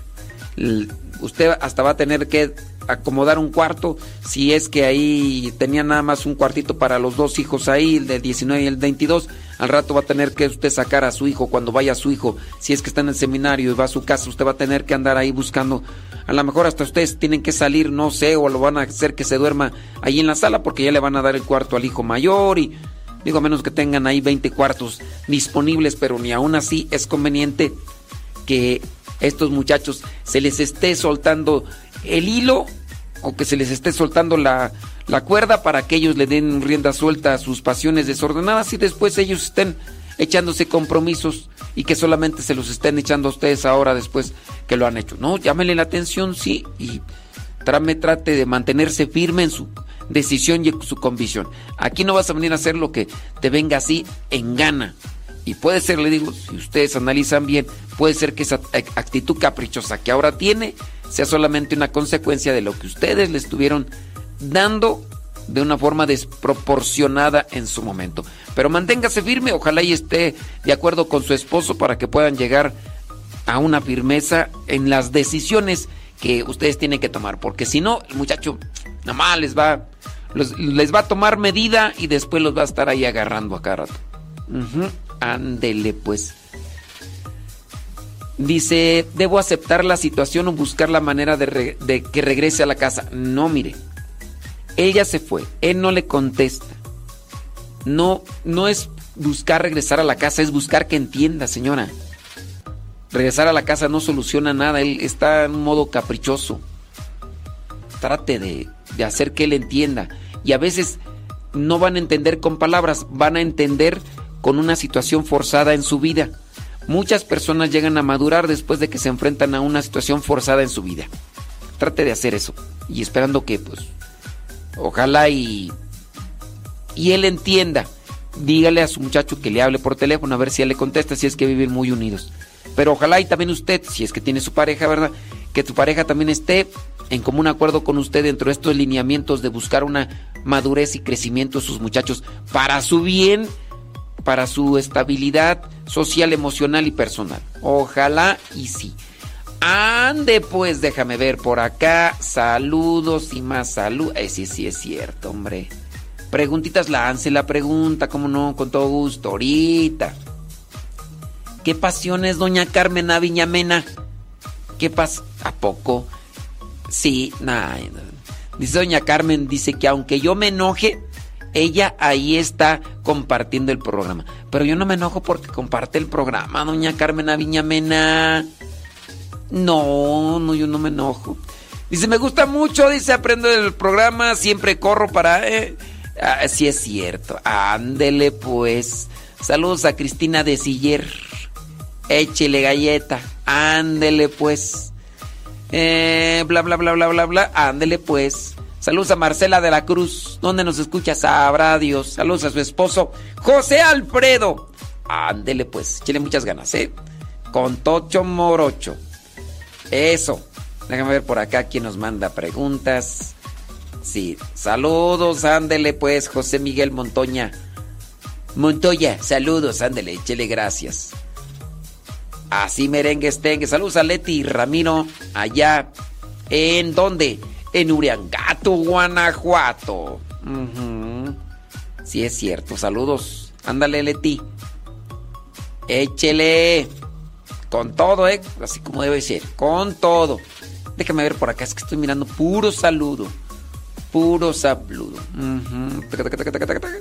Sí, ah, qué bárbaro. Mira nada más. Mira nada más. Tiririri. Sí es cierto. Ándele. Sobres. Sobre el muerto las coronas. Sí. Oh, pues.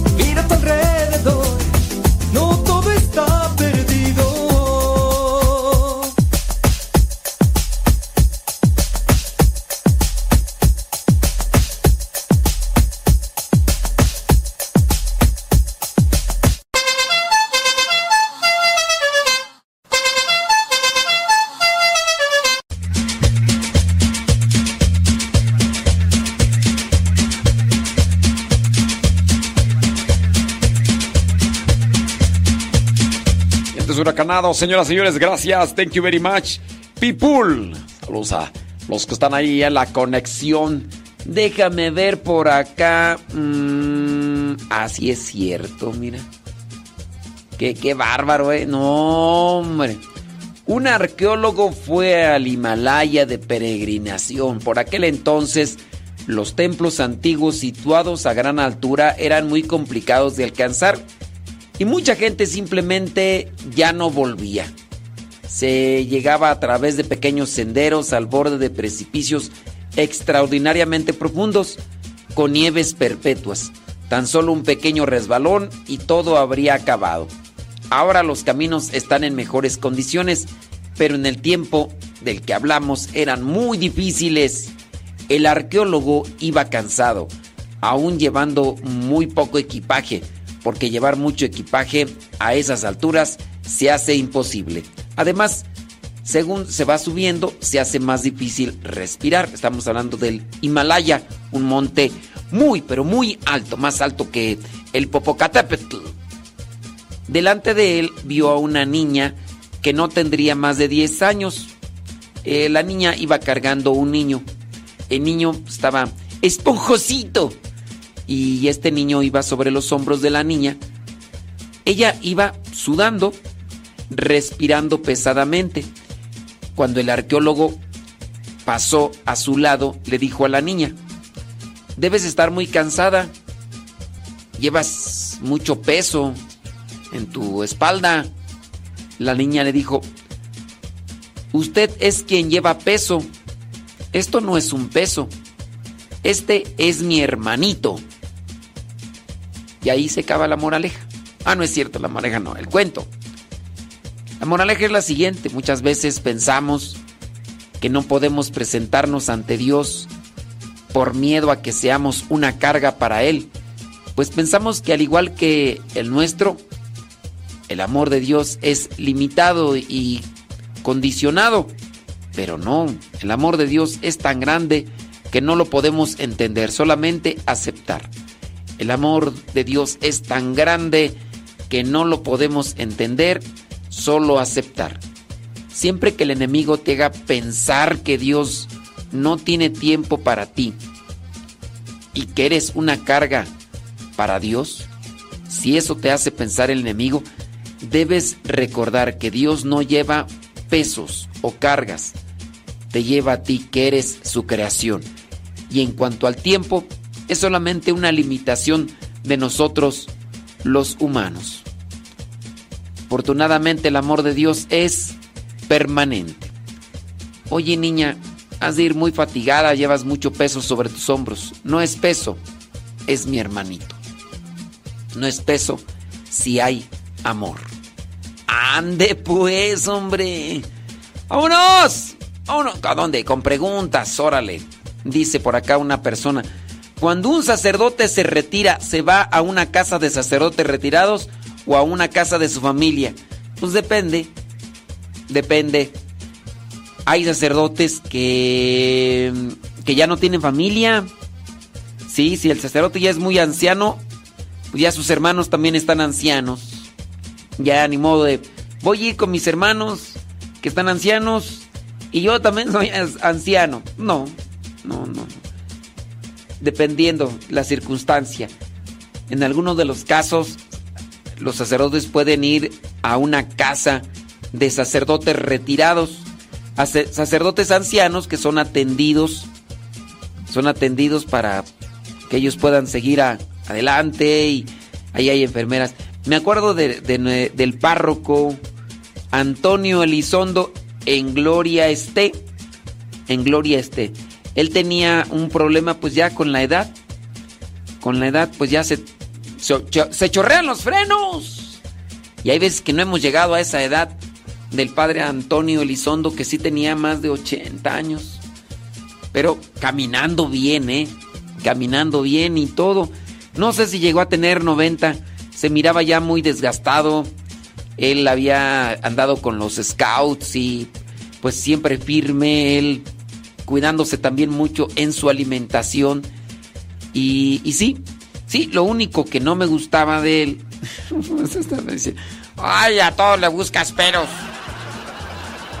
Lo único que no me gustaba del padre Antonio Lizondo era que las homilías que siempre daba eran cosas leídas. Eran cosas leídas. Agarraba una hojita agarraba un, folleto y de ahí leía la homilía. Algo así concreto, sas, sas, sas, sas, sas. Casi no miraba a la gente. Estaba ahí la gente y, y listo. Este era era su, su homilía, eso era. Estuvimos ahí con él un año y medio, más o menos, un año y medio. Y digo, pues eh, era lo que así como que no, porque siempre era algo leído. Aunque ya después tú encuentras pues que hay reflexión en lo que está escrito, no quiere decir que, que no daba cosas buenas, no, sí daba cosas buenas, pero no sé, como que a veces ya estamos nosotros, o en mi caso ya estado acostumbrado a escuchar reflexiones del corazón. Y él pues pocas veces hacía así reflexiones espontáneas, o a veces leía y lo que leía pues lo condimentaba con alguna otra cosa. Eso. Pero ahí para allá, un hombre entregado. ¿Y por qué estoy hablando de él? Tú, pues. Ya, se me, ya se me olvidó. Ya se me olvidó. Todavía no tengo la, edad del padre Antonio. Ah, sí, ya me acordé. El padre Antonio, pues ya, llegó a ser muy grande. Ya su familia, pues ya también era muy grande. Y también por sus cuestiones ya de enfermedad y todo que se le daban también. Estuvo en una casa de retiro sacerdotal. Me acuerdo yo que los del grupo juvenil, los del grupo, pues ya no juvenil, más bien del grupo juvenil que yo conocí, que ya después con el tiempo pues se casaron, entonces llegó a ser también parte del grupo matrimonial, aunque dentro de ese mismo grupo pues estaban todavía los jóvenes que no se casaron, los jóvenes que se quedaron ahí, este, pues ahí, se quedaron ahí. ¿Por qué se quedaron ahí? Sabrá Dios por qué se quedaron ahí. La cosa es que, pues ya, ya grandes y no estaban casados, se reunían una vez al mes, iban a la casa sacerdotal y, le pedían a los encargados que pues ahí en el, par, en el jardincito que había en la casa sacerdotal, el padre Antonio Elizondo conviviera con ellos. Me mandaban fotos y algunos videos todavía de cuando ellos iban a convivir con él. Y en esa casa pues estaban otros sacerdotes enfermos de otras cosas y estaba él. Muchas veces ya él no sabía quiénes eran esos muchachos, aunque él quizá muy posiblemente los había bautizado porque el padre Antonio había durado mucho tiempo en esa parroquia o los había acompañado para la primera comunión o cosas así por el estilo. Y en su momento a lo mejor los distinguía, estos muchachos pertenecen a este grupo, este, este otro grupo, pero ya después con la enfermedad no. Ya con la enfermedad no lo reconocía, no, no lo reconocía y pues él recibía con gusto a la, a la gente, platicaba con ellos, platicaba con los chiquillos de, aquellos jóvenes que había habían estado en su, en su grupo juvenil. He ahí, pues, que se van a esa casa. Eh, también en el caso de los religiosos, pues, los religiosos, la comunidad religiosa debe tener una casa ya para lo que vendría a ser el retiro de los sacerdotes. Aquí nosotros, pues, todavía no tenemos así muchos hermanos sacerdotes viejillos. Yo creo que nosotros vamos, a hacer, si es que llegamos a la edad adulta somos los que vamos a, tomar esa casa, ¿verdad? Porque, pues puede ser. Pero ahí es donde se van los sacerdotes. O pueden irse con su familia, dependiendo, pues si esa familia está cercana y ya están grandes y la familia quiere atenderlos, porque también ni modo decirle a la familia, ahí les va su hermano, ahí les va su hermano, pues van a decir la gente, puede ser, ¿no? Que no lo quieran atender, porque pudiera ser. Van a decir, nunca estuvo con nosotros, siempre estuvo por allá y ahora quiere venir para acá y pues puede ser. Porque si hay gente que no, no está de acuerdo con la vida consagrada y pues lo ve mal, hay gente. De todo hay en la viña del Señor.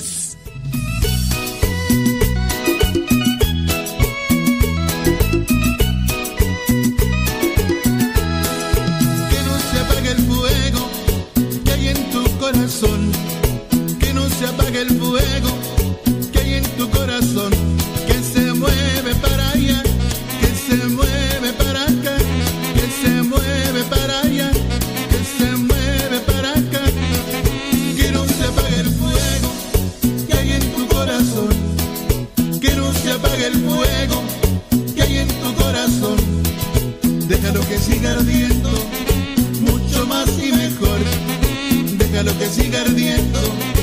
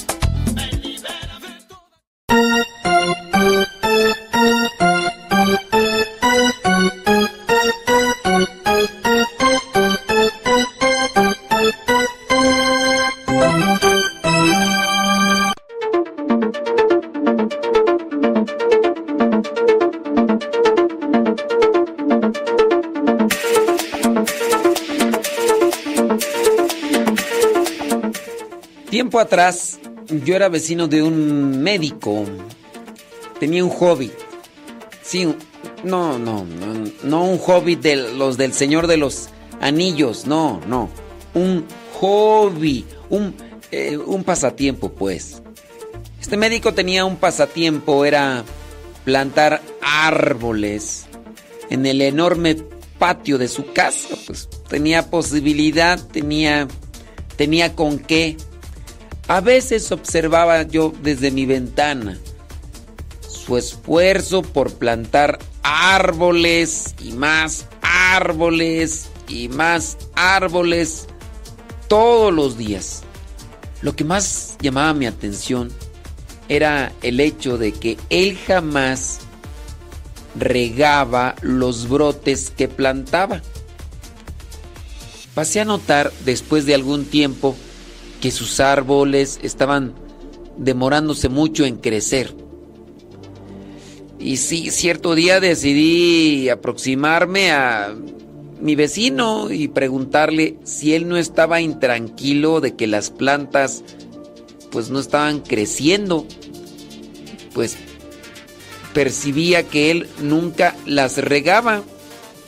Fue cuando, con un aire pues un tanto orgulloso, mi vecino me describió su teoría.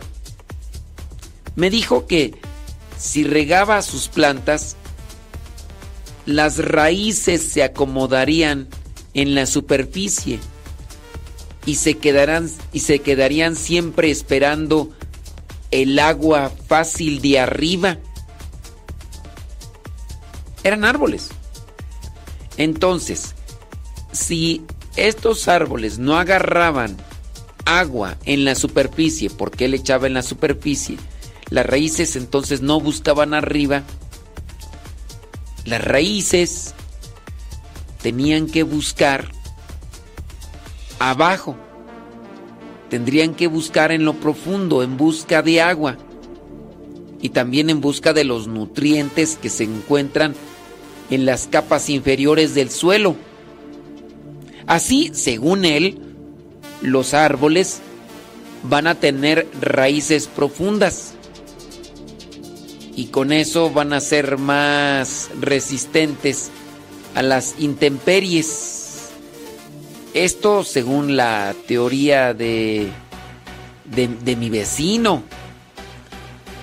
Son a veces cosas que uno no, no entiende muy bien, pero esa fue la única conversación que tuvimos. Tiempo después, como las cosas cambian en la vida de cada ser humano, me tuve que ir a otro país.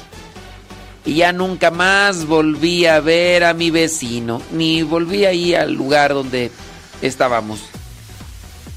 Pasó el tiempo y, y tuve la oportunidad de regresar. Y fui a dar una vuelta a la que era mi antigua residencia. Cuando me acerqué, noté que un bosque que no había antes estaba ahí en el terreno de mi vecino o ex vecino, quién sabe. Ahí estaba. Lo curioso es que aquel era un día de un viento muy fuerte y helado, en que los árboles de la calle estaban hasta medios ladeados, como si no estuviesen resistiendo la fuerza del invierno, del viento. Pero en el patio de mi antiguo vecino no. Noté que los árboles se mantenían firmes, sólidos. Prácticamente no se movían a pesar de que estaba muy fuerte el viento. Las adversidades por las cuales aquellos árboles habían pasado buscando el agua habían hecho que enterraran sus raíces y así llegaran a una firmeza como no la tenían los otros árboles. La vida es así. Hay que salir de esa área de confort. Ahora pienso yo, todas las noches antes de ir a acostarme, doy siempre una mirada a mi familia, observo atentamente ahí a los hijos, veo las camas de cómo ellos han crecido, frecuentemente rezo por ellos. En la mayoría de las veces pido para que sus vidas sean felices, para que no sufran las dificultades y agresiones de este mundo. Pero esto que pasó con mi vecino, el médico, con sus árboles, me ha llevado a pensar que también nosotros no debemos de ser de los que le dan todo a los hijos, de los que le ponen todo fácil, incluso a los árboles. Se tiene que hacer un cambio. Este cambio tiene que ver con el hecho de que es inevitable que los vientos helados y fuertes nos alcancen. En el caso de los hijos, ellos encontrarán innumerables dificultades. Entonces, los deseos de las dificultades, que las dificultades no ocurran, pues no va a ser así como que, ay Señor, que no, que no le afecten que no le afecten los problemas de la vida, que no le afecten... eh, Eso va, va a estar ahí siempre. Va a llegar ahí siempre. Pedirle a Dios que los embates, las dificultades de la vida no los toquen, eh, es como pedirle que no crezcan, que no maduren, porque nos llegamos a forjar mediante la dificultad, mediante las pruebas de la vida. Al contrario de lo que siempre he hecho, pensaré en cómo rezar para que mis hijos crezcan con raíces profundas, de tal manera que puedan retirar aquellas cosas malas con sus esfuerzos, agarrándose de Dios, de las mejores fuentes, agarrándose a las fuentes divinas. Pedimos siempre tener facilidades, pero en verdad lo que necesitamos hacer es pedir fuerzas para enfrentar las dificultades. Pedro el apóstol, cuando encontró a Jesús, no le pidió que calmara la tempestad, que calmara la turbulencia o las olas e- en aquel momento. Pidió que si en verdad era Él, que le ayudara a caminar sobre la dificultad, que le ayudara a caminar en el agua, en la tempestad, en el viento, solamente que pues, se descuidó. Pero nosotros hay que ser más conscientes. Las dificultades, lo complicado de la vida nos puede lle- llevar a forjarnos. Y hay que forjarnos.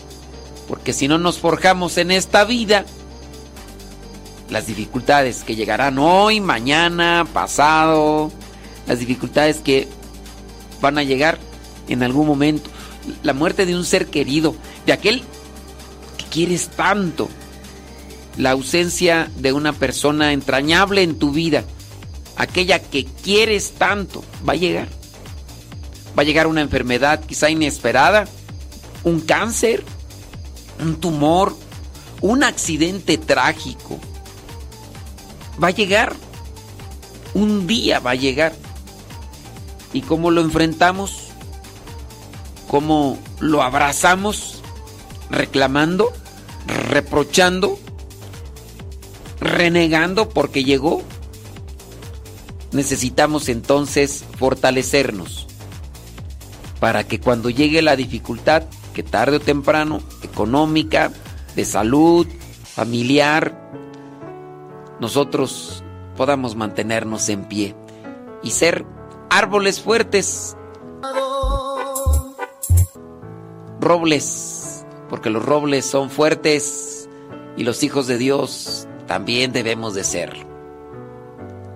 No le saquemos la vuelta a las dificultades y no hagamos de nuestra oración siempre querer buscar cosas fáciles, sino pedirle a Dios que nos dé de su gracia para fortalecernos y así caminar en medio de la turbulencia, de la tormenta, de las olas, del terremoto.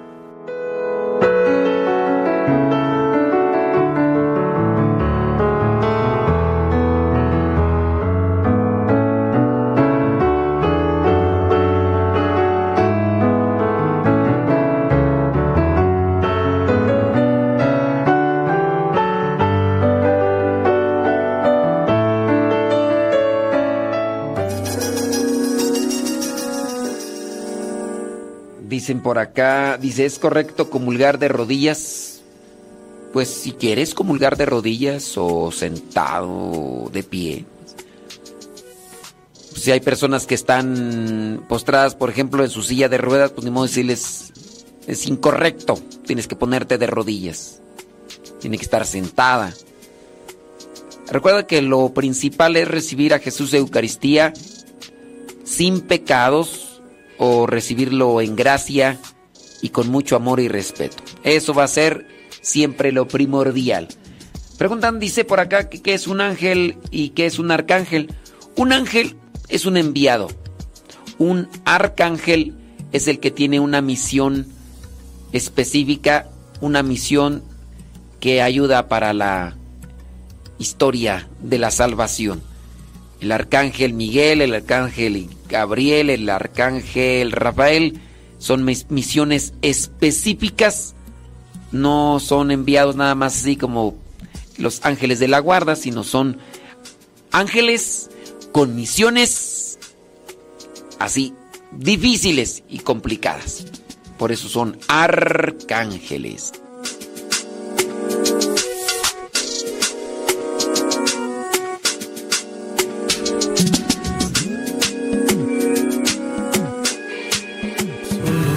Agradecerte el tiempo que me regalaste. Cuando todo creía perdido, me enseñaste lo que es el amor. Entraste a mis pensamientos, tocaste a mi corazón, hiciste realidad mis sueños. Sin ti ya no sabría quién soy.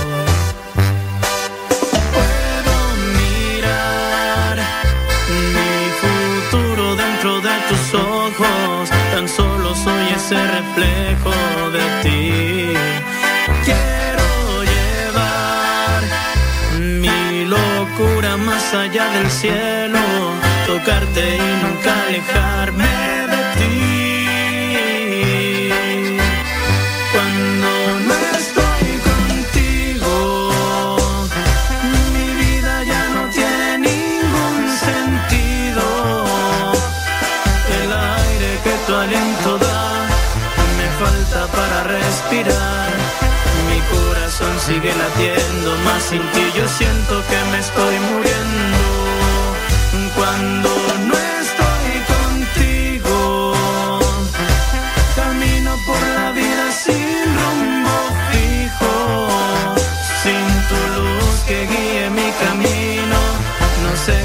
Pasará conmigo, seguir ya no sería una opción. Mi alma moriría de frío. Dios,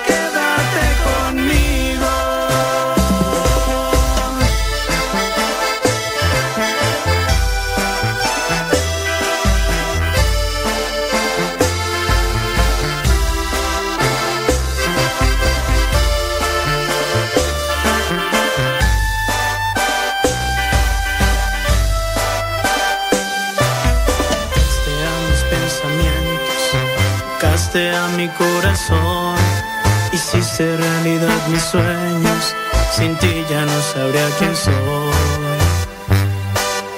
Puedo mirar mi futuro dentro de tus ojos, tan solo soy ese reflejo de ti. Quiero llevar mi locura más allá del cielo, tocarte y nunca alejarme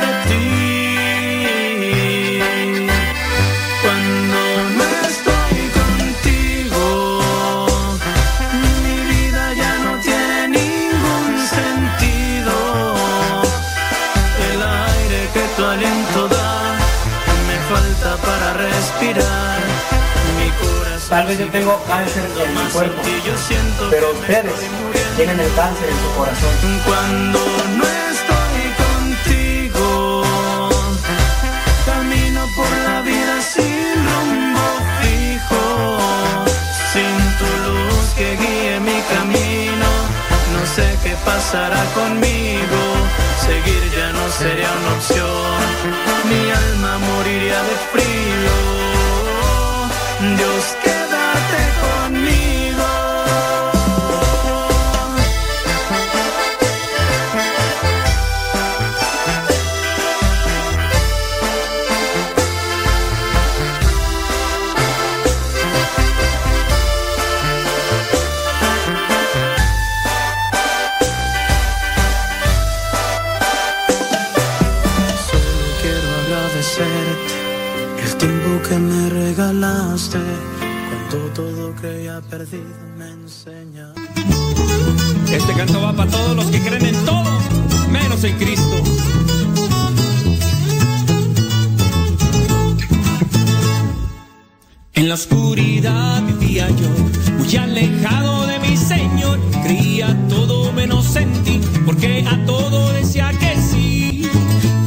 La bruja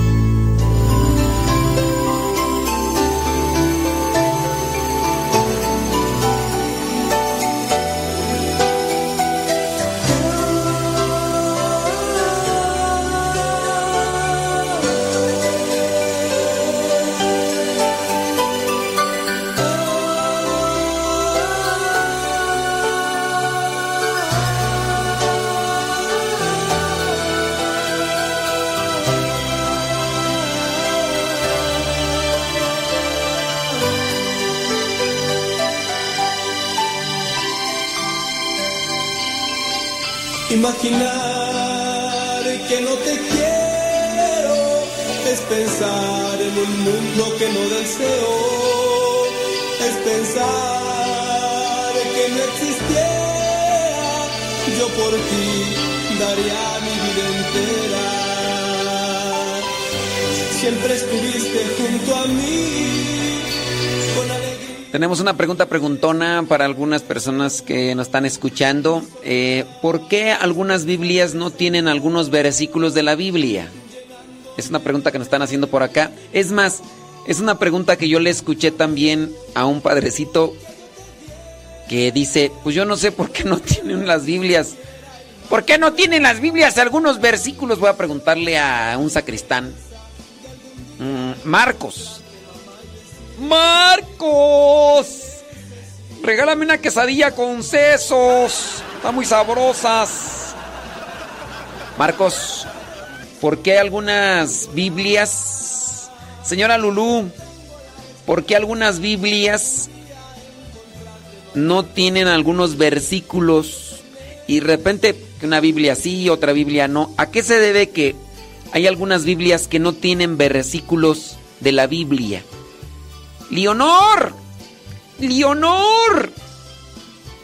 Betty la vecina. Betty la vecina. ¿A qué se refiere? ¿A qué se refiere que algunas Biblias... A ver, Luis Jaguar 82. ¿A qué se refiere que unas Biblias tienen unos versículos y otros no? A ver, Luis Jaguars. Jaguar Juice. Preguntan que por qué los nombres de los arcángeles terminan en él. A ver, Luis Jaguar responde, responde, ¿por qué, por qué los arcángeles terminan en Gabriel, Rafael, Miguel? ¿Por qué terminan en él? Él es soy yo. A Marcos, no te hagas Marcos. Tú eres sacristán, debes saber. Debes saber, Marcos. Tú eres sacristán. Sí, además, según me compartiste, estuviste en el seminario.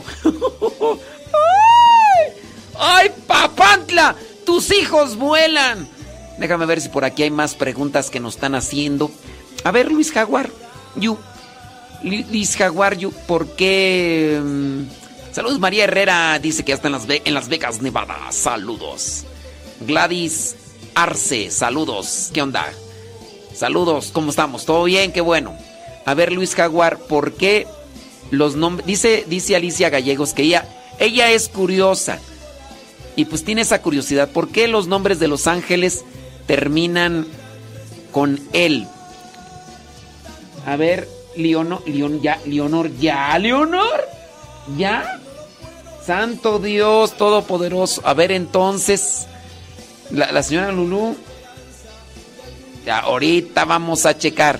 Entonces, Marcos, vamos a ver cómo está el asunto.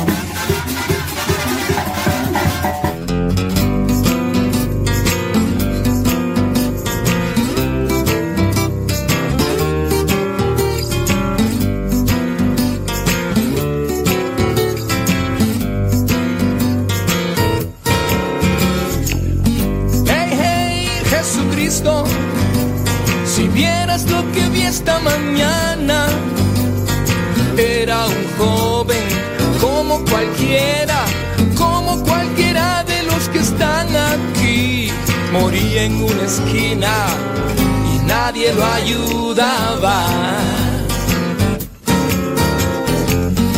Hey, hey, Jesucristo, si vieras lo que vi esta mañana, moría asfixiado por una sobredosis. La gente pasaba sin siquiera mirar. Se fue de este mundo sin conocerte a ti.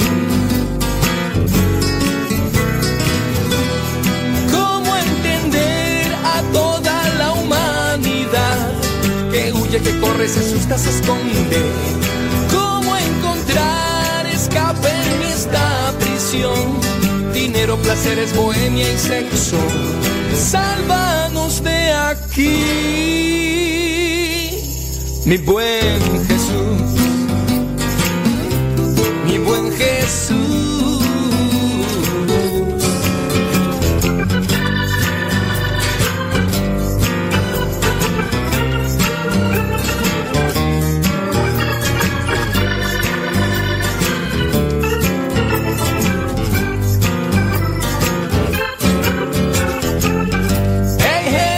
Jesucristo. Mi luz eres tú al final del camino. Cámbiame pronto, quiero ser tu amigo. El mundo nos convence que el placer es la paz, pero muere la gente y nadie se da cuenta.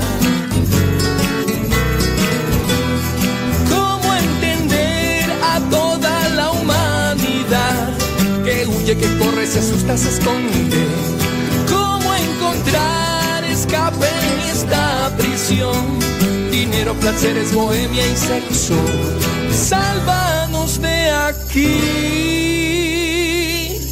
mi buen Jesús.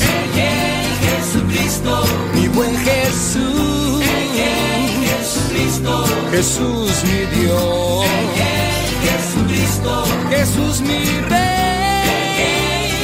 Jesucristo, Sálvanos ya. Jesucristo, Estamos presos del dinero, del sexo. Sálvanos ya. Jesucristo, La gente piensa que la droga es vida, pero mueren en las calles angustiados y perdidos. No se dan cuenta, Cristo está a su lado. Sálvanos Jesús.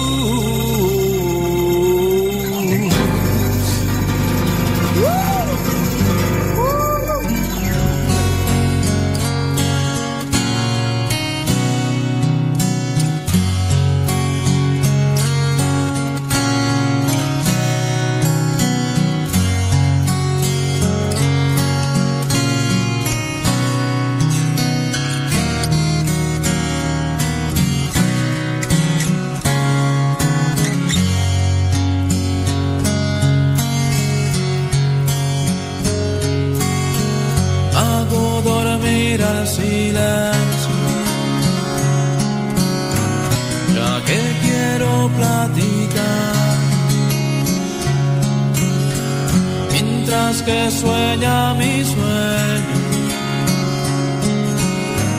Quiero que escuches mi hablar,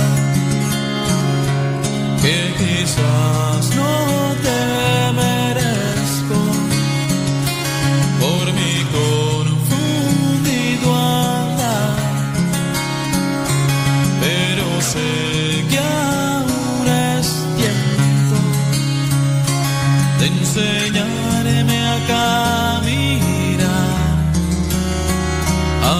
amarte hoy, mañana y siempre y después más.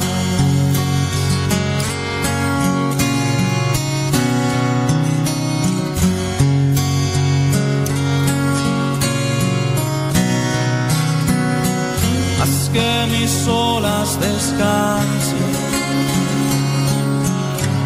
en los brazos de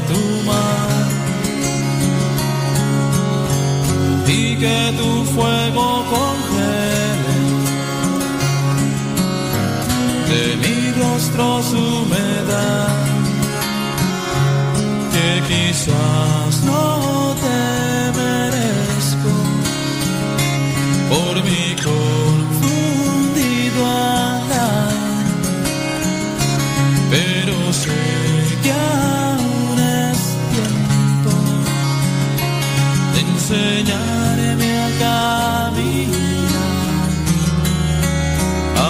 amarte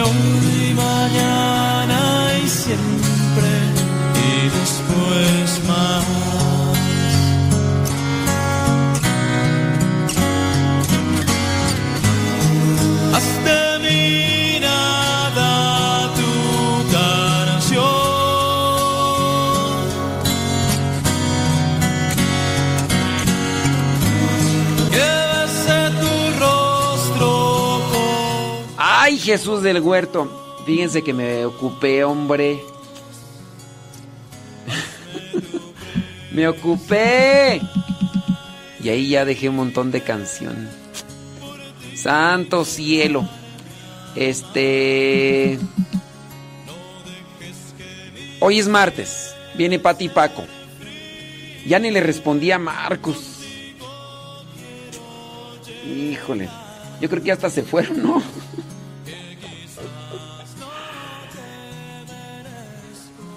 Sí. Ah, ya. Bueno, ya ni modo. Vamos a hacerlo al ratito. ¿Qué les parece? Porque sí, acá, acá me ocupé y ya. Son las 11 de la mañana con 8 minutos. Ya nos atrasamos acá en esta cuestión. Viene Pati Paco. Ahí viene Pati Paco, así que vámonos. Es que acá este, me ocupé un poquito y ya se me fueron las cabras al monte. Pero ahorita al ratito regresamos. Vámonos. Pati Paco vienen. Mañana. Amarte hoy, mañana y siempre. Y después más.